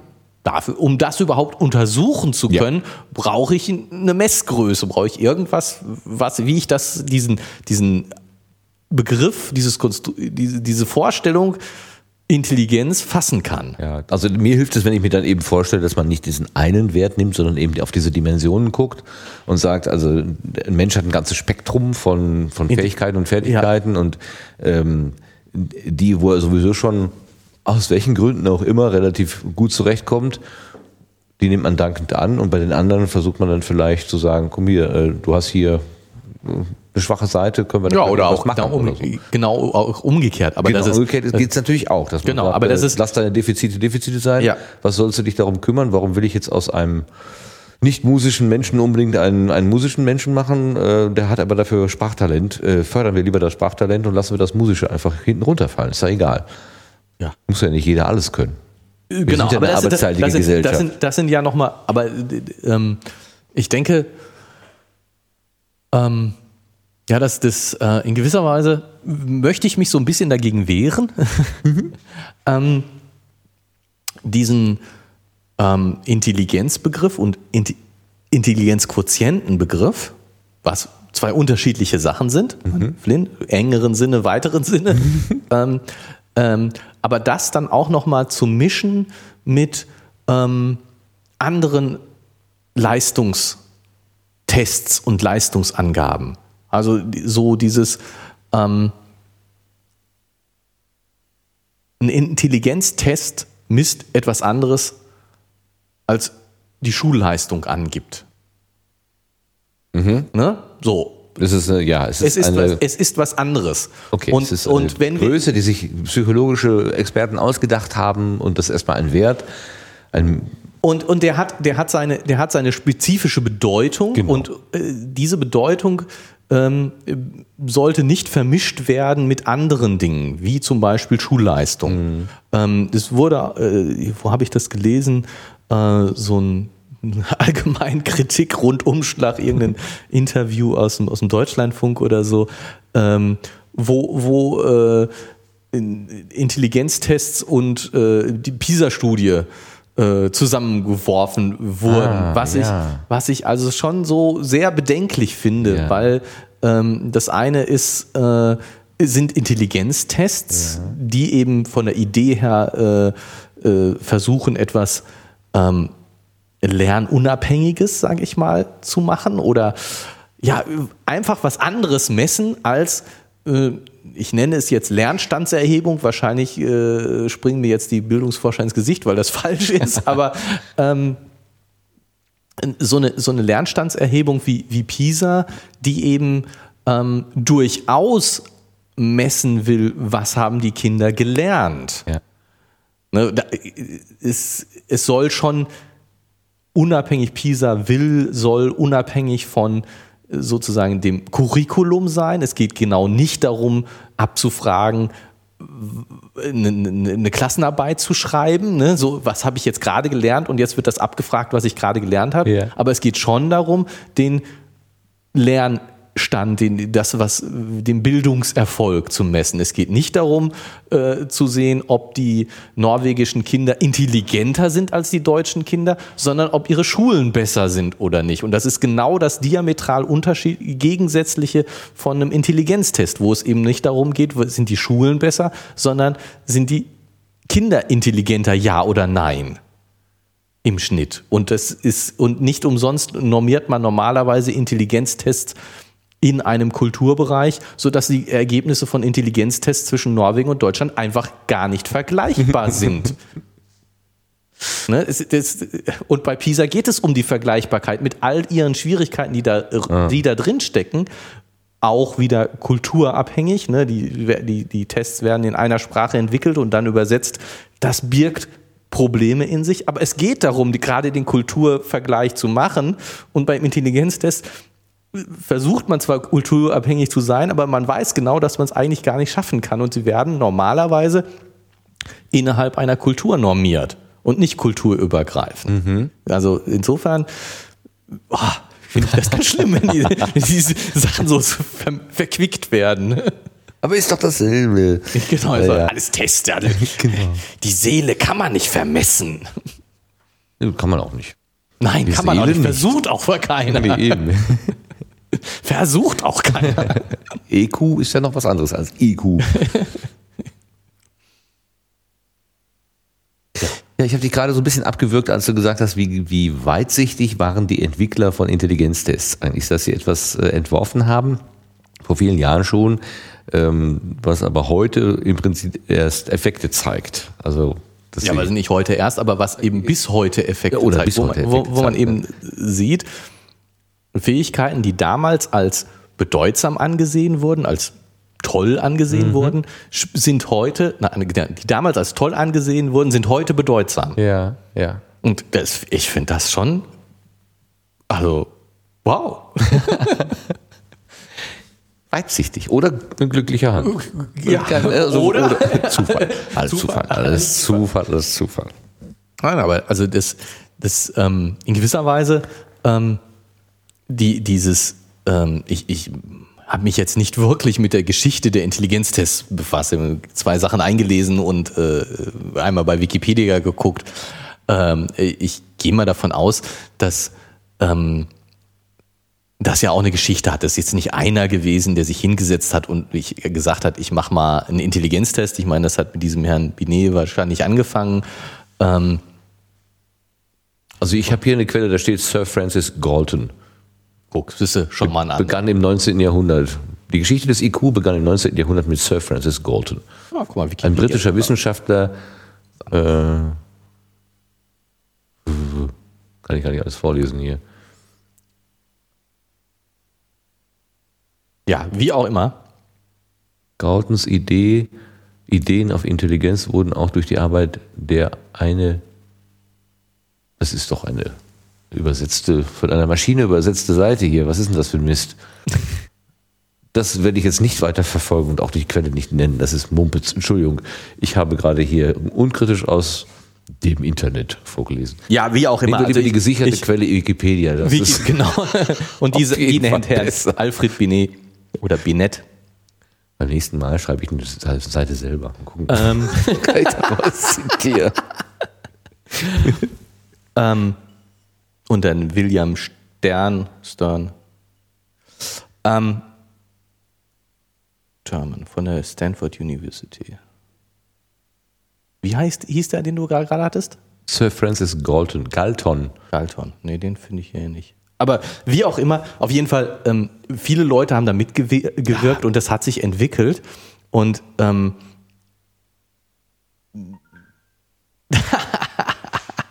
Was? Du hast doch im Flugzeugmodus oder hast du nur eins deiner Telefone nie in den Flugzeugmodus gestellt?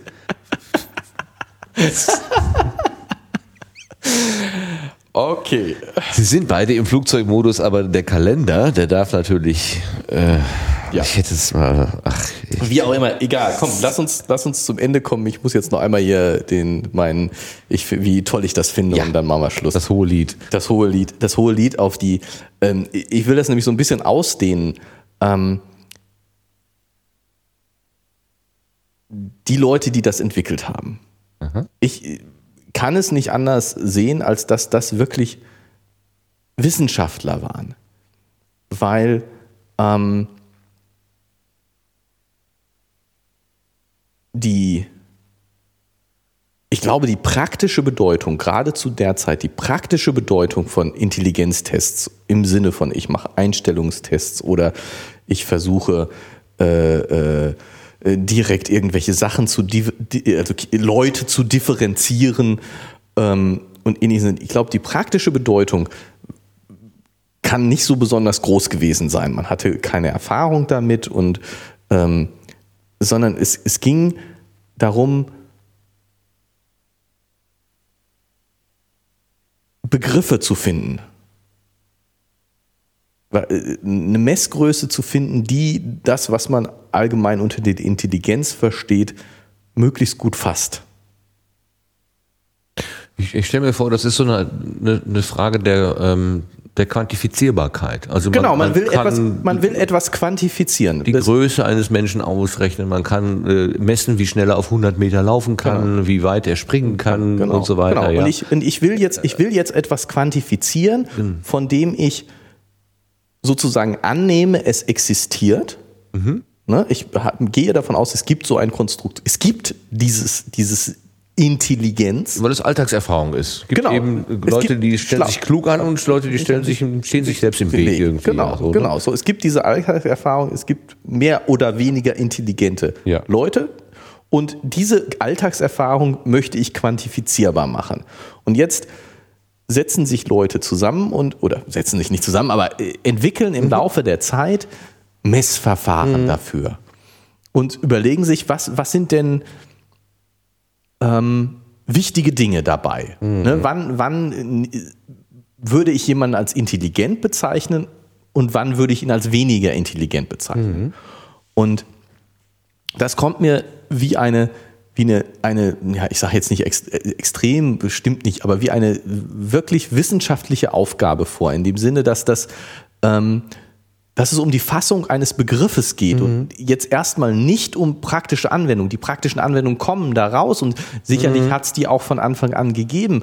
Aber zunächst mal geht es um die Fassung eines Begriffs. Etwas Abstraktes, etwas Wissenschaftliches.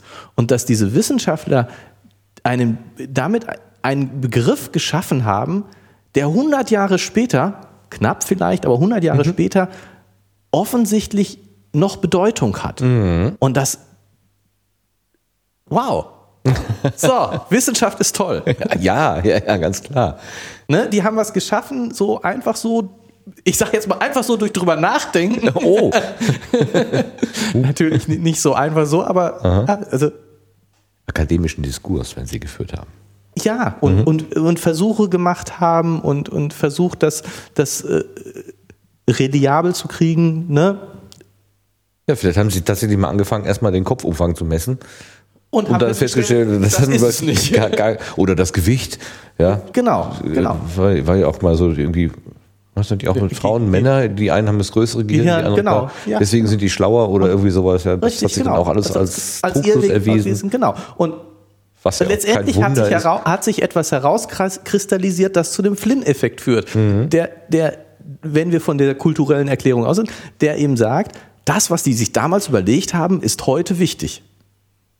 Ob das in Zukunft immer noch wichtig ist Mhm. oder ob wir nicht heute anfangen müssten, neue Intelligenztests zu machen, die für zukünftige Fähigkeiten wichtig sind, das ist eine ganz andere Frage. Mhm. Ja. Aber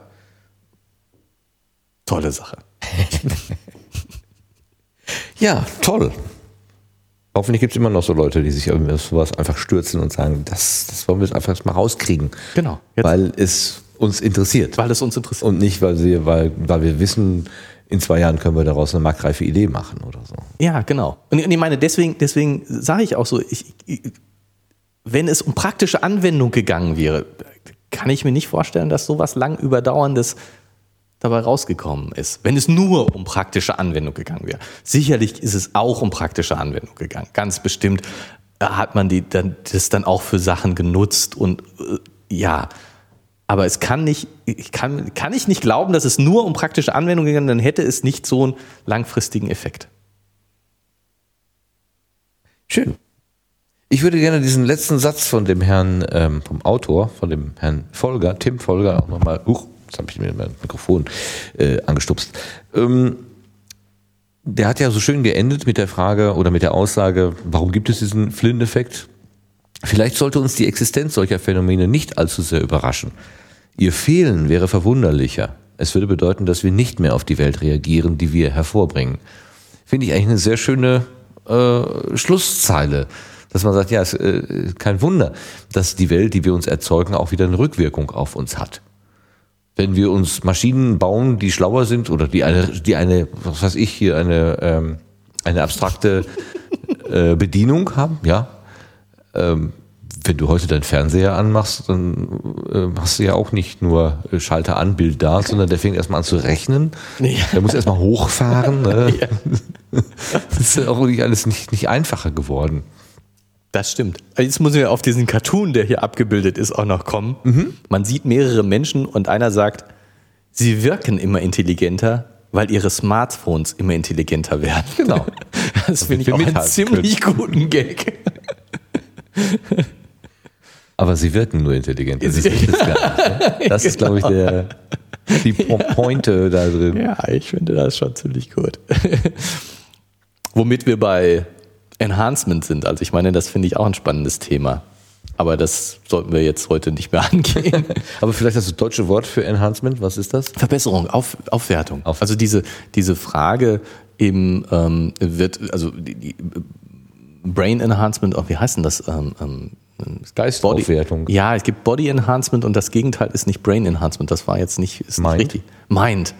Ähm, dass eben ähm, äh, die, die äh, Studenten ähm, äh, Ritalin nehmen, um bei Prüfungen besser abzuschneiden. Ach du Scheiße. Das ist ja, Ja. das ist ja ein Phänomen, was, was existiert.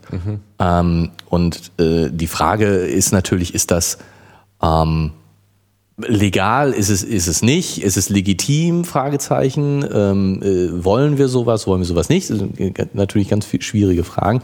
Ähm, aber ganz allgemeiner, ähm, die, die Verbesserung des Menschen durch chemische, technische, irgendwelche, ir- was auch immer. Genau, Ne? Also ich meine, ja. dieses, dieses Ritalin ist sozusagen das, das praktische Negativbeispiel, das, was, was in der Praxis existiert, aber sicherlich ah, sehr kritisch zu sehen ist.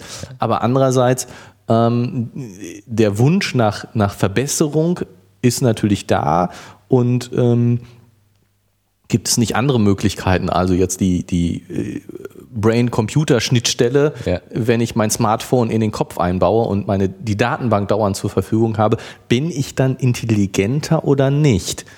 Ähm, äh, das ist schon, äh, finde ich schon eine, eine wichtige Frage. Also dadurch, dass ich ähm, äh, si- sind wir intelligenter dadurch, dass wir äh, Unterstützung uns holen. Ich meine, das spielt jetzt bei Intelligenztests keine- keine Rolle. Das, das ist, das ist ein ja, anderes ja, Thema, ja. Oh. aber äh, finde ich auch nicht. Aber lass uns das jetzt nicht noch anfangen. Das ist eine andere Geschichte, die wir zu einem Genau, anderen Zeitpunkt gerne nochmal aufgenommen. Ich denke, damit sind wir durch. Wir haben diesen schönen Artikel von, ähm, was haben wir nochmal gesagt, Herr Tim Folger aus Spektrum der Wissenschaften Mai 2013. Schön. nicht super aktuell, aber Nicht spannend. so, ja, obwohl das Thema wohl jetzt vor kurzem durch die Medien gegangen ist. Also Flynn ist irgendwie aus welchen Gründen auch immer gerade populär. Ja, Wir wissen nicht genau warum. um, genau. Also der Effekt ist auf jeden Fall schon lange da und äh, ja. Gut, lieber Gerrit, ich danke dir für deine Vorbereitung, für deine Auswahl und für deine vielen Aussagen auch. Lieber Martin, ich danke dir fürs Vorlesen. Gern geschehen. Und für die vielen Fragen und auch für die Vorbereitung und das schöne Mitmachen. Ha. Mein Gott. Was für ein Ende.